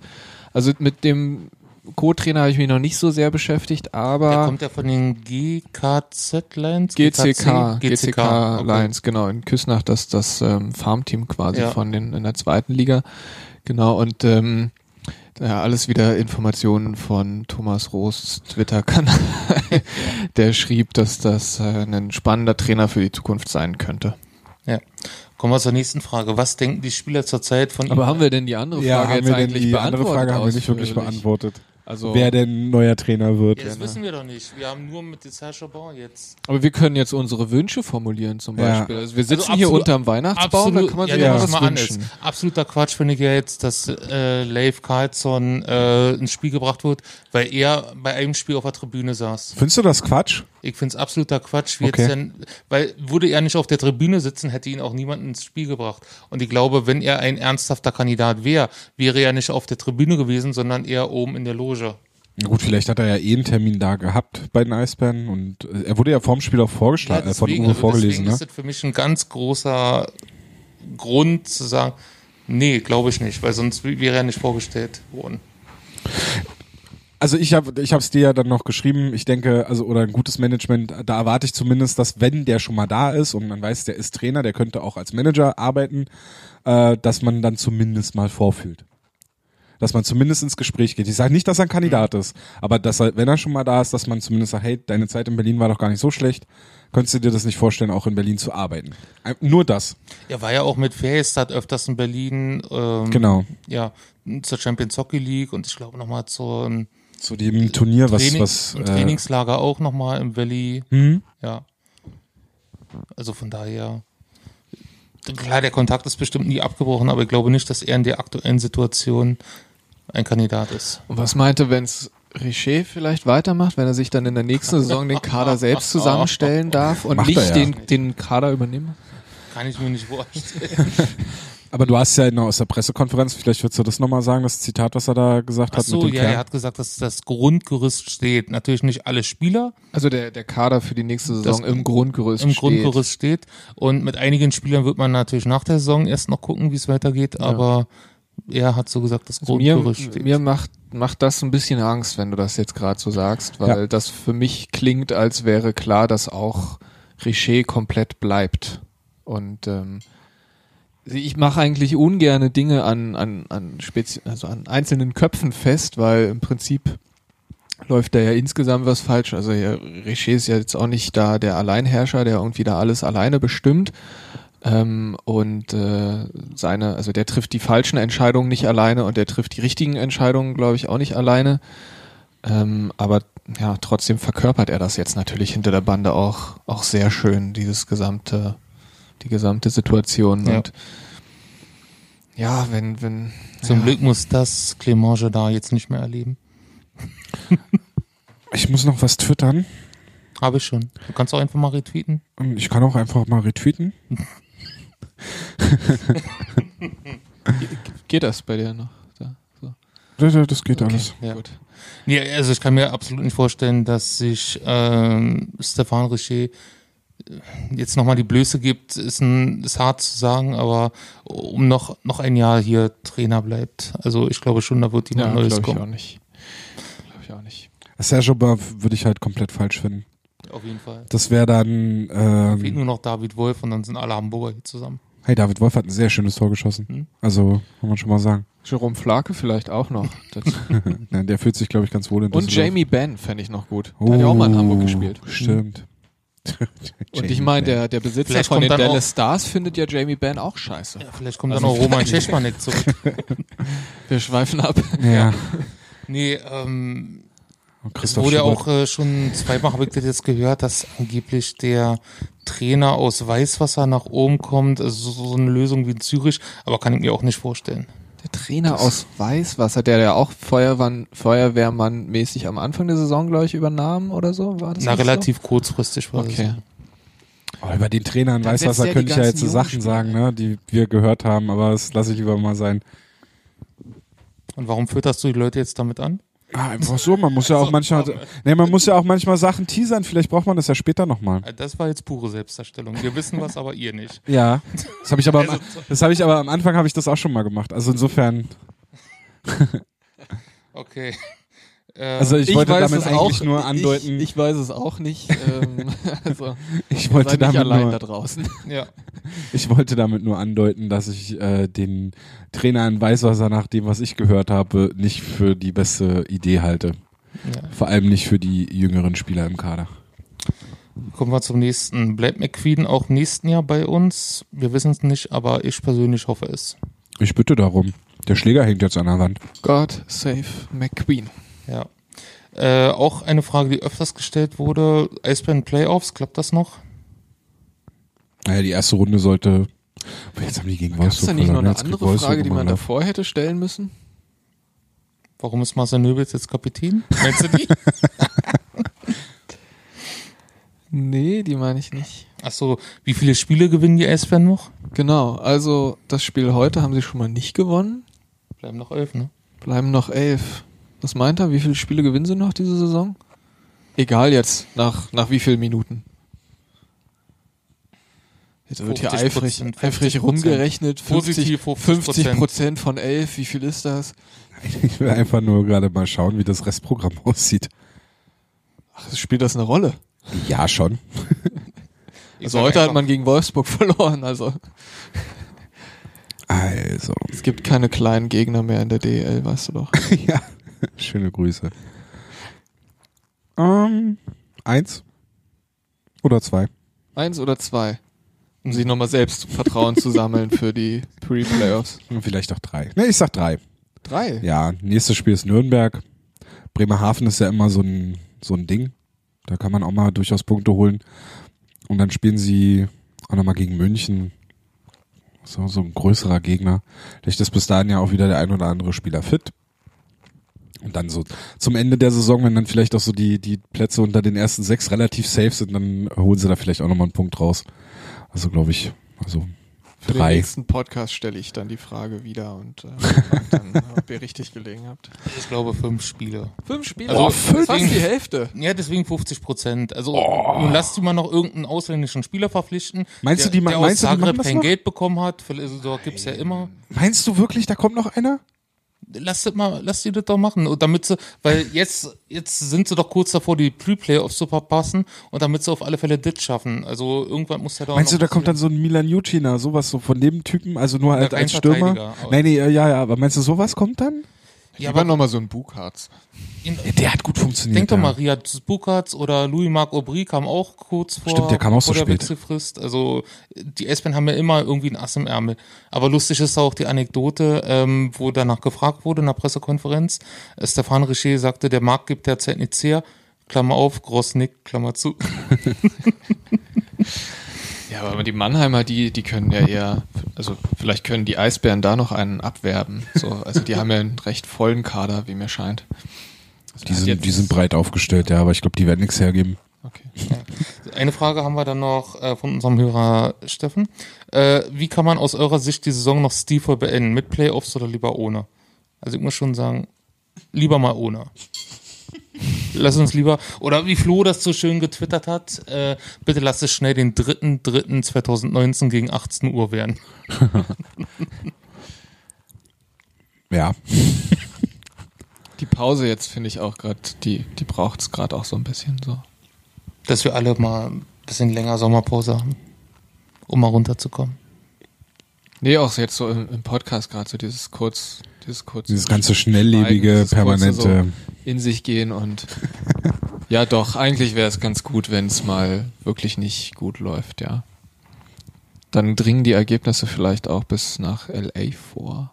Ja, die haben, glaube ich, gerade andere Sorgen. Die Kings sind letzter. Ontario ist letzter. Die haben kein gutes Scouting, oder? Das hat damit, nee, das wollte ich damit nicht andeuten, aber Das Problem ist ja, dass wir hier für, für die Saison keinen guten Draft-Pick bekommen. nee, stimmt. Ja. Stimmt. Wir haben, wir haben da richtig verkackt. Ja, das war's eigentlich mit den Fragen. Oh, das war's schon. Ja. Also auf die Frage, warum Marcel Nöbels Kapitän ist, braucht man ja jetzt nicht ernsthaft antworten, weil Ist so. Mickey Dupont war ja jetzt Kapitän zum Beispiel bei einem Spiel. Ja. Und äh, Marcel Nöbels hat, trägt auch das A, also er gehört ja zum erweiterten Kreis der Leute, der, die dafür in Frage kommen. Von daher. Vielleicht haben sie da auch genau dasselbe, was sie unter Krupp schon hatten, dass sie für Heimspiele andere Assistenzkapitäne hatten wie für Auswärtsspiele. Weil der Kreis der Führungsspieler bei den Eisbären ist sehr groß. Also da wird viel durcheinander geredet in der Kabine, meinst du? Nein, nein, nein, nein, alle einer Stimme. Eine Stimme. So, habt ihr noch was? Ich glaube, wir haben noch was. Ja, Ja. über Heurit müssen wir Ja, endlich richtig. nochmal reden. Jetzt noch das, das Highlight. Genau, also, also meine Scouting-Tätigkeit, das ist wahrscheinlich eigentlich eher ein, eigentlich stalk ich eher Thomas Roos, ich habe da das Gefühl. ähm, ja, das Schweizer Eishockey ist ja auch ähm, ambitioniert und das heißt, es gibt einfach regelmäßig ähm, Nachwuchsturniere ähm, in der Schweiz und eins davon ist eben eine U20-Challenge, die ist immer im Sommer ähm, im Heurit in, in Zürich.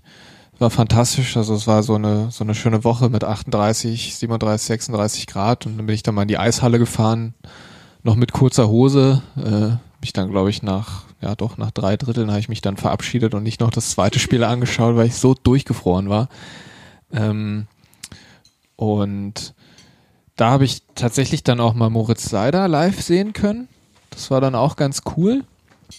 Vor allen Dingen, weil man auch wirklich gesehen hat, dass der da als 17-Jähriger im U20-Vergleich doch deutlich rausgestochen ist. Ähm, ich glaube, bei dem Turnier war sogar Leon Gawanke der Kapitän von, von dem Mhm, deutschen ja. Team. Ähm, Da war Cedric Schiemens auch noch mit dabei. Genau, richtig. Und äh, genau, und dann war ich jetzt zwischen Weihnachten und Neujahrs immer in einem Fünf-Nationen-Turnier in Zuchwil in der Nähe von Solothurn ist das, oder bei Solothurn. Und da waren, glaube ich, ja, Tschechien, Schweiz, Deutschland, Finnen waren dabei und die Slowakei war gleich auch noch dabei. Und am wichtigsten war ja Die DL-Spieler Nino Kinder waren dabei, Tobias Richtig. Antitschka war dabei, Lukas Reichel war dabei mhm. und ähm, Christopher Schmidt. Thomas Roos war natürlich auch da. Also, vielleicht stalkt er auch mich. naja. Ähm, Habt ihr euch mal unterhalten? wir haben uns im Heurit haben wir uns kurz unterhalten, ja. Also da habe ich ihn dann einfach mal angequatscht ähm, und auch mal ein bisschen zu den Eisbandspielern ausgefragt, was er so von denen hält.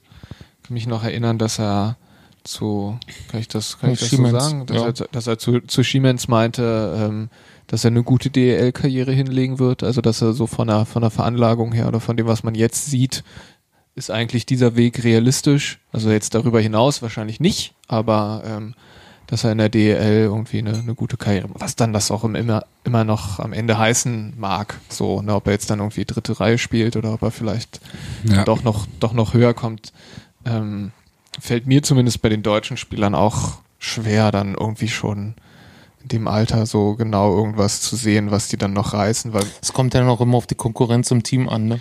ja, und ich habe auch das Gefühl, dass es irgendwie ähm, dann hier doch häuf- häufiger noch passiert, dass einer dann nochmal später einen Sprung macht.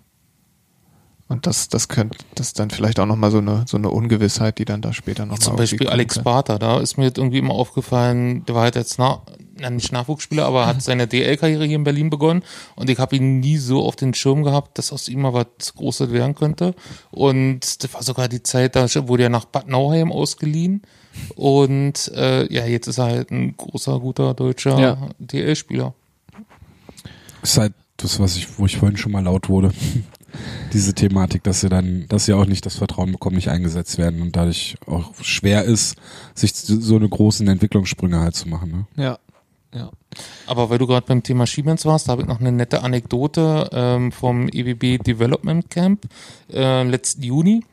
Und also ich hatte mit Cedric Siemens schon mal hin und her geschrieben, als ich einen Artikel darüber geschrieben habe, äh, über sein, seine Zeit in Kanada, in den Nachwuchsbereich.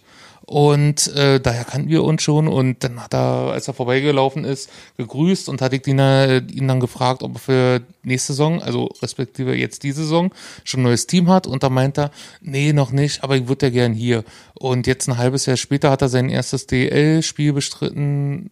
Finde ich eine schöne Story, schöne Anekdote und freut mich auch ganz besonders. Wenn man die jungen Spieler so immer im Blick hat durch den Prospect Report. Ja. Und mir macht es natürlich auch Spaß, die, die jungen Spieler dann im internationalen Kontext mal zu sehen und deswegen gehe ich dahin, weil eben das, das macht mir Spaß. Und du hast ja dann manchmal vielleicht auch einen dabei, der dann einen doch größeren Weg einschlägt, wie jetzt zum Beispiel Moritz Seider, kannst du halt sagen, den habe ich schon mal bei 38 Ja. Grad Außentemperatur im Sommer Eishockey spielen gesehen. Aber das machst du ja auch nicht jetzt das erste Mal, sondern du warst ja auch damals schon bei der U20 Ich war mal, ich war mal WM bei der in Krimitschau, U18, ne? bei der U18, U18 war WM in Krimitschau war ich, genau. Hab mir da, ähm, glaube ich, das Halbfinal, zwei Halbfinalspiele angeschaut oder so. Und ähm, da kann ich mich noch erinnern, da stand ähm, für die USA John Gibson im Tor, Hm. wo man auch schon gesehen hat, Der ist ja nur so mittel. der so mittel ist, genau. Dann ähm, habe ich da einen gesehen, dessen Namen du, glaube ich, ganz gerne magst, Rocco Grimaldi. Rocco Grimaldi, ja. Genau. Einer Der der, war- besten Namen im internationalen Eishockey. Der, Das der, voll nach Pornodarsteller, Entschuldigung. Ich denke da eher an Monaco und die Familie Grimaldi, Mensch. Genau, der war damals auch schon ein kleiner Wirbelwind und ähm, JT Miller hat da auch gespielt. Und ähm, die drei sind mir auch wirklich in Erinnerung geblieben, weil ich dann auch den nächsten Draft verfolgt habe und dann gesehen habe, dass JT Miller von New York Rangers gedraftet wurde und auch relativ hoch, glaube ich, erste Runde oder so. Und ähm, eben, der hat sich ja dann auch durchgesetzt. Das macht dann, macht dann Spaß, die, die Spieler dann eben auch so hobbymäßig zu verfolgen. Genau, im weiteren Karriereverlauf. Genau. Äh, Deswegen immer ein Auge auf die jungen Spieler haben. Ja. Und Ja. eben ansonsten ist es einfach auch eine schöne Möglichkeit, ne? Man, man kommt zu Eishockey spielen, es kostet nicht wahnsinnig Eintritt, äh, Mhm. man kann einfach mal ein bisschen zugucken, äh, man ist dann nicht mit 12.000 anderen Leuten dann irgendwie eng gepresst irgendwo, sondern man steht einfach wieder mal so richtig, so ein bisschen oldschool-mäßig in der Halle, friert sich den Arsch ab. Ähm, ist eigentlich auch mal wieder ganz schön. Ob das irgendjemand noch in Krimitschau bewusst ist, dass äh, John Gibson mal im Sahnpark gespielt hat? Glaube nicht. Gibt's Krimitschau-Nerds? Bestimmt. Ob die damals da waren. Ich weiß nicht, wenn mit meinem Vater dahin gefahren, wirklich so einen Tag hin und wieder zurück. Dann, also, Mhm. das war, war ein cooler Ausflug. Ja, Aber es ist ja selten so, dass einem das dann sofort bewusst wird. Oder ist. Ja. Rasmus, Rasmus Dahlin, als der in Berlin gespielt hat mit der Champions Hockey League, das war ja auch nicht sofort in dem Moment so, oh, das ist der absolute Top, sondern wenn man dann geguckt hat, oh, wer ist denn der Typ mit dem Gitter und so, und man hat Ja. sich ein bisschen informiert, recherchiert halt, dann hat man festgestellt, oh, Moment mal, das äh, ist jetzt auch ein bisschen was Besonderes, dass der Spieler da unten aufläuft. Ja. Und das ist nicht vergleichbar mit den 16-Jährigen, die Ja. bei den Eisbären Juniors rumlaufen. Deswegen muss man da natürlich auch ein bisschen immer die Stats aufheben. Also wir hatten das Thema bei der Hockey's Diversity U16 Trophy, als wir im Vorgespräch, ähm, da hatte ich die Organisatoren mal gefragt, habt ihr denn irgendwelche Statistiken aus den vorvergangenen Jahren? Weil das Turnier wurde ja nicht zum ersten Mal ausgetragen, sondern vierte, fünfte Ausgabe, um mal zu gucken, welcher Spieler, der dort schon aufgelaufen ist, hat's denn jetzt zu irgendwas gebracht? Ja, zu dem Zeitpunkt gab es da leider nichts mehr, aber man will in der Zukunft dran arbeiten, dass das irgendwie alles archiviert wird. Ja. Und ansonsten sind solche Turniere natürlich auch immer äh, spannend, wenn man mal wissen will, wie, wie jetzt Deutschland oder, oder auch die Schweiz äh, so in den nächsten Jahren im internationalen Vergleich dastehen werden, weil man, man misst sich dort halt mit den anderen europäischen Top-Nationen und ähm, in der Regel reisen dort äh, die Finnen und die Tschechen und so, die reisen dort halt mit ihrer 1B oder 1C-Truppe an. Also bei den Finnen jetzt bei der U18-Geschichte, da waren jetzt nicht die Top Prospects für den nächsten oder übernächsten Draft dabei, sondern halt eher andere Spieler. So. Und dann ist es wirklich schon Wahnsinn, äh, auf was für einem Niveau die dann gegenüber den Deutschen spielen und wie die, die da abfiedeln. Also da sieht man dann auch, und das ist auch bei der Schweiz oft dann der Fall, ähm, wie groß da doch die Lücke ist zu den Top-Nationen im Nachwuchs schon. Und äh, ich glaube, im Nachwuchs ist es sowieso noch mal ein bisschen auffälliger als jetzt irgendwie dann bei den, ähm, bei den Profis, wo man ja dann auf, ja, auf viele, viele Jahrgänge zurückgreifen kann und quasi dann nur die Top-Spieler aus den einzelnen Jahrgängen hat. Wenn man jetzt halt, weiß nicht, einen dünneren Jahrgang mal hat in den Nachwuchsbereichen, dann sieht man sowieso alt aus. Aber das ist dann teils schon, schon ziemlich ernüchternd, wenn man dann irgendwie denkt, naja, vielleicht ist Deutschland da jetzt mal irgendwie ein bisschen auf einem guten Weg und die Euphorie vom Olympiasilber im, im letzten Jahr war ja dann doch auch mal ein bisschen größer und ähm, das Bild hat sich jetzt für mich dann natürlich nicht bestätigt, wenn ich dann mal gesehen habe. Also jetzt natürlich nichts gegen die gegen die jungen Spieler, die da auf dem Eis stehen. Ich meine, die die können ja auch nur die Möglichkeiten nutzen, die ihnen irgendwie geboten werden und die Trainingsmöglichkeiten und so weiter und so fort. Aber ja, da muss auf jeden Fall noch, noch einiges passieren, wenn man da irgendwie weiter nach oben will. Und ich hatte auch gedacht, dass die Schweiz da schon ein Stückchen weiter ist. Aber die haben es eben auch immer noch schwer, ja. Mit der Meinung stehe ich auch übrigens nicht allein da. Also das war auch so, eine, so, ein, so ein Feedback, was dann da von anderen von dieser Sommer-Challenge irgendwie, irgendwie kam, das schon bemerkenswert ist, dass dann da auch so ein Schweizer Team mit einem Philipp Kuraschew, weiß nicht, wenn ihr die U20 WM verfolgt habt, der hat ja dann doch für die Schweiz bei der U20 WM einige Tore geschossen. Ähm, von Columbus, glaube ich, in der dritten Runde gedraftet worden im letzten Jahr. Und der war da auch dabei im Sommer und ja, also der hat da nicht so super Spiele gezeigt, glaube ich. In, dem Jahr, in den Jahrgängen, wo du da geguckt hast, ist ja auch noch mehr Talentenfaktor, oder? Also das ist, da, da kann Talent einen größeren Unterschied machen als dann in den Herrenbereichen, Ja. wenn die Spieler taktischer, taktisch besser ausgebildet sind. Mhm. Wo die Schweiz dann sich mal einen Sieg gegen Kanada ercoachen kann, sag ich mal. Also Ja, durch genau. gutes, durch, durch Genau. gute taktische Ausrichtung, ein bisschen Ja. Glück. Ich glaube, in, in den Nachwuchsbereichen ist es eher seltener, oder? Das ist, da setzt sich ja meistens dann Talent durch. Ja, auf jeden Fall. Ich meine, was, was jetzt vielleicht noch aus Eisbären-Sicht von dem letzten Turnier, bei dem ich war, ähm, schön ist mitzunehmen, dass äh, ein Nino Kinder und ein Lukas Reichel dort in der ersten Reihe für Deutschland gespielt haben, was ja dann auch nochmal ne? ja. Nochmal ein Zeichen auch ist für die, für die Nachwuchsarbeit der Eisbären, dass, äh, dass man da anscheinend Spieler in den Reihen hat, die eben ähm, ja in, in der Jahrgangsklasse in Deutschland mit in der in der vordersten Reihe irgendwie unterwegs Aber ich glaube, in der U18 ist die Durchmischung noch relativ hoch. Also Ja, also da hat man Ja. sicherlich Spieler heute noch nicht dabei, die sich vielleicht noch bis zu den Profis durchsetzen ich meine, werden. dass bei verschiedenen Turnieren verschiene Spieler. Ach so, also ja. du hast viele Nachwuchsspieler, die dort auch halt getestet werden. Und das Mhm. im U20-Bereich geht schon eine Menge weg und dann natürlich im A-Nationalmannschaftsbereich. Da hast du dann die Truppe, Ja. die dann quasi für immer dann hast. Genau. Ja, und ansonsten ist es eigentlich für mich auch wieder so eine kleine Challenge, ähm, auch das Eishockeyspiel wieder ein bisschen aus, aus neueren Augen zu sehen, also so ein bisschen selbst auch mich weiterzubilden, wie, wie, ja, wie funktioniert das? Also nicht nur so als, als Fan aufs Eishockey zu schauen, sondern auch selbst Und ey mal zu wieder schreien. ein bisschen, bisschen was? Und ey zu schreien. genau. äh, und äh, auf, auf Flughäfen stehen und Starspieler durchgesagt hören. Ähm, das versteht jetzt keiner. Das haben wir ja jetzt noch gar nicht. Das, da, damit gehen wir jetzt raus, würde ich sagen, oder? Die Geschichte, wie du quasi äh, äh, die, die, die, wie damit du raus. Also ich könnte auch noch ein bisschen. Ich weiß nicht, wir können auch noch weiter quatschen.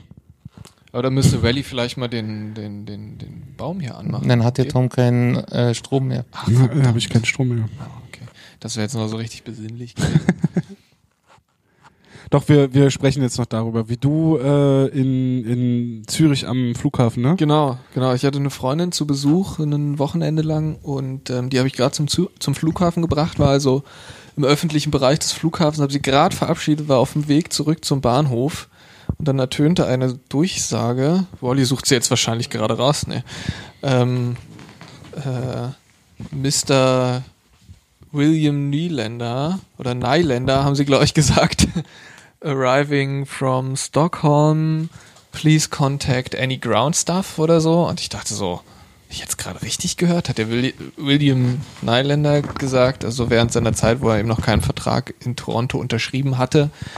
Und ähm, dann habe ich gleich dich noch kurz angeschrieben und gefragt, ob es irgendwie wie so einen Hashtag gibt, irgendwie Nylander Watch oder so.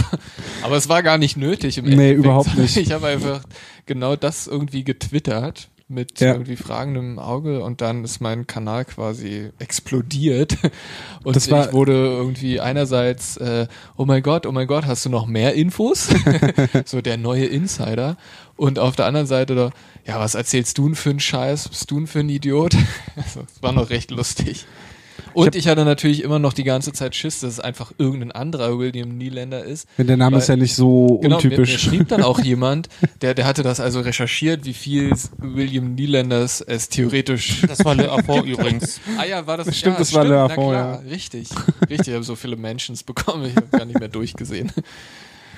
Ja, und dann war das ja sogar in irgendeinem so einem, ähm, YouTube-Video von dem einen Von Steve Sportsnet. Dangle, der ja, genau. größte Leafs-YouTuber oder ja doch der größte Leafs-YouTuber, dem ich ja auch folge, dem Podcast auch höre, auch so ein bisschen Fan bin, der ja dann auch gesagt hat, ja, was hat, wo, wo hat Robert schon daneben gelegen? Ja, Ist ja- richtig, absolut, absolut. Und ich war wirklich, war wirklich, wirklich so erleichtert. Nach ein, zwei Tagen oder so kam mir dann die Info, seine Schwester ist ja Tennisspielerin. Und die hat, glaube ich, da irgendwo unten am Bodensee in der Ecke hat die, glaube ich, Tennis gespielt zu der Zeit und deswegen ist er hin und hat ja dann bei dem Ebel-Team irgendwie Dorn, Dornbirn. Dornbirn hat da mittrainiert und da, damit war klar, er war dort, er war mit seinen Eishockey-Klamotten dort und deswegen gab es wahrscheinlich Stress mit dem Ground-Stuff, weil wahrscheinlich irgendwie die Tasche nicht mitgekommen ist oder die Schläger nicht mitgekommen sind oder irgendwie sowas wird gewesen Er hat sein. sich aber mit Kyle Dubas auch getroffen in Zürich. Stimmt. Der ja Manager noch der Toronto Maple Leafs ja. ist ja auch dahin geflogen. Das wurde ja, glaube ich, ein oder zwei Tage, nachdem du das Mhm, getwittert mhm. hattest, ähm, kam das ja raus, dass die Maple Leafs öffentlich gemacht haben, dass äh, Dubas da auf dem Weg nach Zürich ist. Ja. Und dann haben die sich ja da getroffen und haben ja da äh, auf neutralem Boden quasi dann auch nochmal eine Verhandlungsrunde geführt. Und damit war ja dann dein Tweet auch bestätigt. Damit Ja. hattest du ja dann quasi, äh, damit war das hatte recht. legitim, dass du recht hattest, ne? Und die Leute, die dir da irgendwie was Böses wollten, weil dann natürlich äh, keine neue News kam, weil viele haben ja damit gerechnet, dass wenn das jetzt stimmt, dass das dann, dass die sich da nur treffen, um den Vertrag zu unterschreiben Genau, oder so. Genau. Ähm, und das, ja, ich fand das so witzig, wie das dann. Ich habe ja den Tweet genommen und habe den ja bei Reddit reingestellt. Ja. Da gibt's ja so eine große NHL-Gruppe, ne? So oder Hockey-Gruppe. Und von allein von da ist es ja, ja. Es war halt auch zu den alle NHL-Leute, jeder, der sich irgendwie mit der NHL, Hat alle interessiert. Der Allein schon wurde die, irgendwie die, die damit- mit ihren Fantasy liegen und also Ja. äh, das ist ja, ja, Ja. riesig viele Leute. die deswegen war das einfach ein Thema. Bin jetzt trotzdem aber nicht am Flughafen eingezogen, um das jetzt äh, weiter zu verfolgen. Ja, aber du hast jetzt äh, Trade Deadline ist jetzt demnächst in der NHL, da hast du auf Ja, jeden Fall einen. Job. Du musst jetzt, du musst jetzt ein bisschen was. Stimmt, muss ich mal überlegen, was ich dann. Ähm, Vielleicht kann dir dein Kumpel Marc Streit ja was strecken. Stecken. Was strecken. stimmt, der ist ja der TV-Experte, glaube ich, in der Schweiz mittlerweile. Der kommentiert da manchmal auch ein bisschen oder steht an der Bande. Ja, der wird ja auch noch ein paar gute Kontakte nach Philadelphia haben, da soll ja ein bisschen was passieren. Ja, Dann stimmt. kann er ja vielleicht davon da aus dir auch einen. Freund in Zürich, der Philadelphia-Fan ist. Also wir haben dann bei dem Plausch-Hockey, äh, wo wir am Donnerstag da waren, haben wir auch zusammen in einem Team gespielt. Er mit Ivan Powerov Trikot und Oh. ich mit äh, Kunitz Penguins Trikot. Ja, tatsächlich ein Provorov-Trikot. Also, ja. Das ist ja cool. Was, ich jetzt was für ein Trikot? Ponomarev? ja. Inklusive Loge hat er das bekommen. bekomme gerade die Info von Anna, schöne Grüße, dass die Eisbären nach dem Spiel nochmal rausgekommen sind, sich bei den mitreisenden Fans verabschiedet haben. Und mit Foto und allen. Wo du das gerade sagst, ähm, haben wir schon gesagt, warum Tom, äh, Tom, sag ich schon, warum Flo heute nicht hier ist? Ja, Flo hat es vorgezogen, mit dem ICE nach Wolfsburg zu fahren. Okay. Und Ich äh, hab ihn noch um gar sich nicht- von der Noch Mannschaft feiern zu lassen. äh, ge- genau. Wir, Ähm, haben es, wir haben es wirklich noch gar nicht thematisiert, am Anfang auch nicht. Also Flo wurde jetzt einfach ersetzt. Ja, das äh, hat ähm, mit Julia Engelmann zu tun. Nachdem er uns dann ihr letztes Gedicht in unsere interne WhatsApp-Gruppe geteilt hat, war der Bogen überspannt.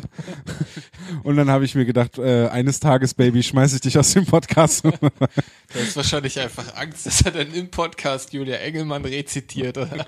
ja, und wir dann So die subtil und du merkst das ja gar nicht. weil Ja, du, nee. Erst dann, wenn irgendwie die Abmahnung kommt von ihrem Anwalt oder so. Wegen Urheberrechtsverletzung. Nee, mir mir fällt es jetzt einfach ein, weil ich natürlich ähm, Danke an Flo sagen wollte, dass ich heute mal ihn hier vertreten durfte und ich hoffe, ich habe mich nicht allzu dämlich angestellt. Ja, danke Flo. Ja, Flo hat sich auch geärgert, dass er nicht da sein konnte, tatsächlich im Vorfeld. Dann irgendwie gesagt, immer wenn wir Gäste haben, ist er nicht da. Ja. Nur bei Annika hat das er ja, macht Platz, Platz für Gäste, das ist halt. er macht Platz für Gäste. Nur bei Annika war, hat das ja geschafft gehabt, dabei zu sein. Äh, aber bei Hardy war er nicht dabei. Na gut, bei Hani und Danny, aber das war ja, das waren ja keine Gäste. Das waren ja, das war eine Kollabo. Ja, dann würde ich sagen, wenn Wolli, hast du noch, noch, noch weitere Nein. Infos bekommen? Nein, Du bist auch müde jetzt, ne? ich bin Langsam. nicht müde, aber der tropft ja hier schon seit einiger Zeit sehr gemütlich. Naja, wir haben es, ich habe ich hab gesagt, wir müssen die Niederländer-Situation noch äh, aufklären. Dann äh, vielen Dank fürs Zuhören. Wie immer freuen wir uns über Bewertungen, Kommentare. Ähm, Schreibt auf, was wir falsch erzählt haben. schreibt genau, schreibt uns alles, was wir, was wir falsch erzählt haben. Dann können wir das beim nächsten Mal auswerten. Ähm, ja, folgt uns auf Facebook, Twitter, Instagram. Folgt uns bei Spotify, kann man ja auch machen. Und dann hören wir uns in spätestens zwei Wochen wieder, dann zu Ausgabe 12 des Hauptstadt Eishockey Podcasts. Bis dahin. Tschüss. Allez, merci. Tschüssi.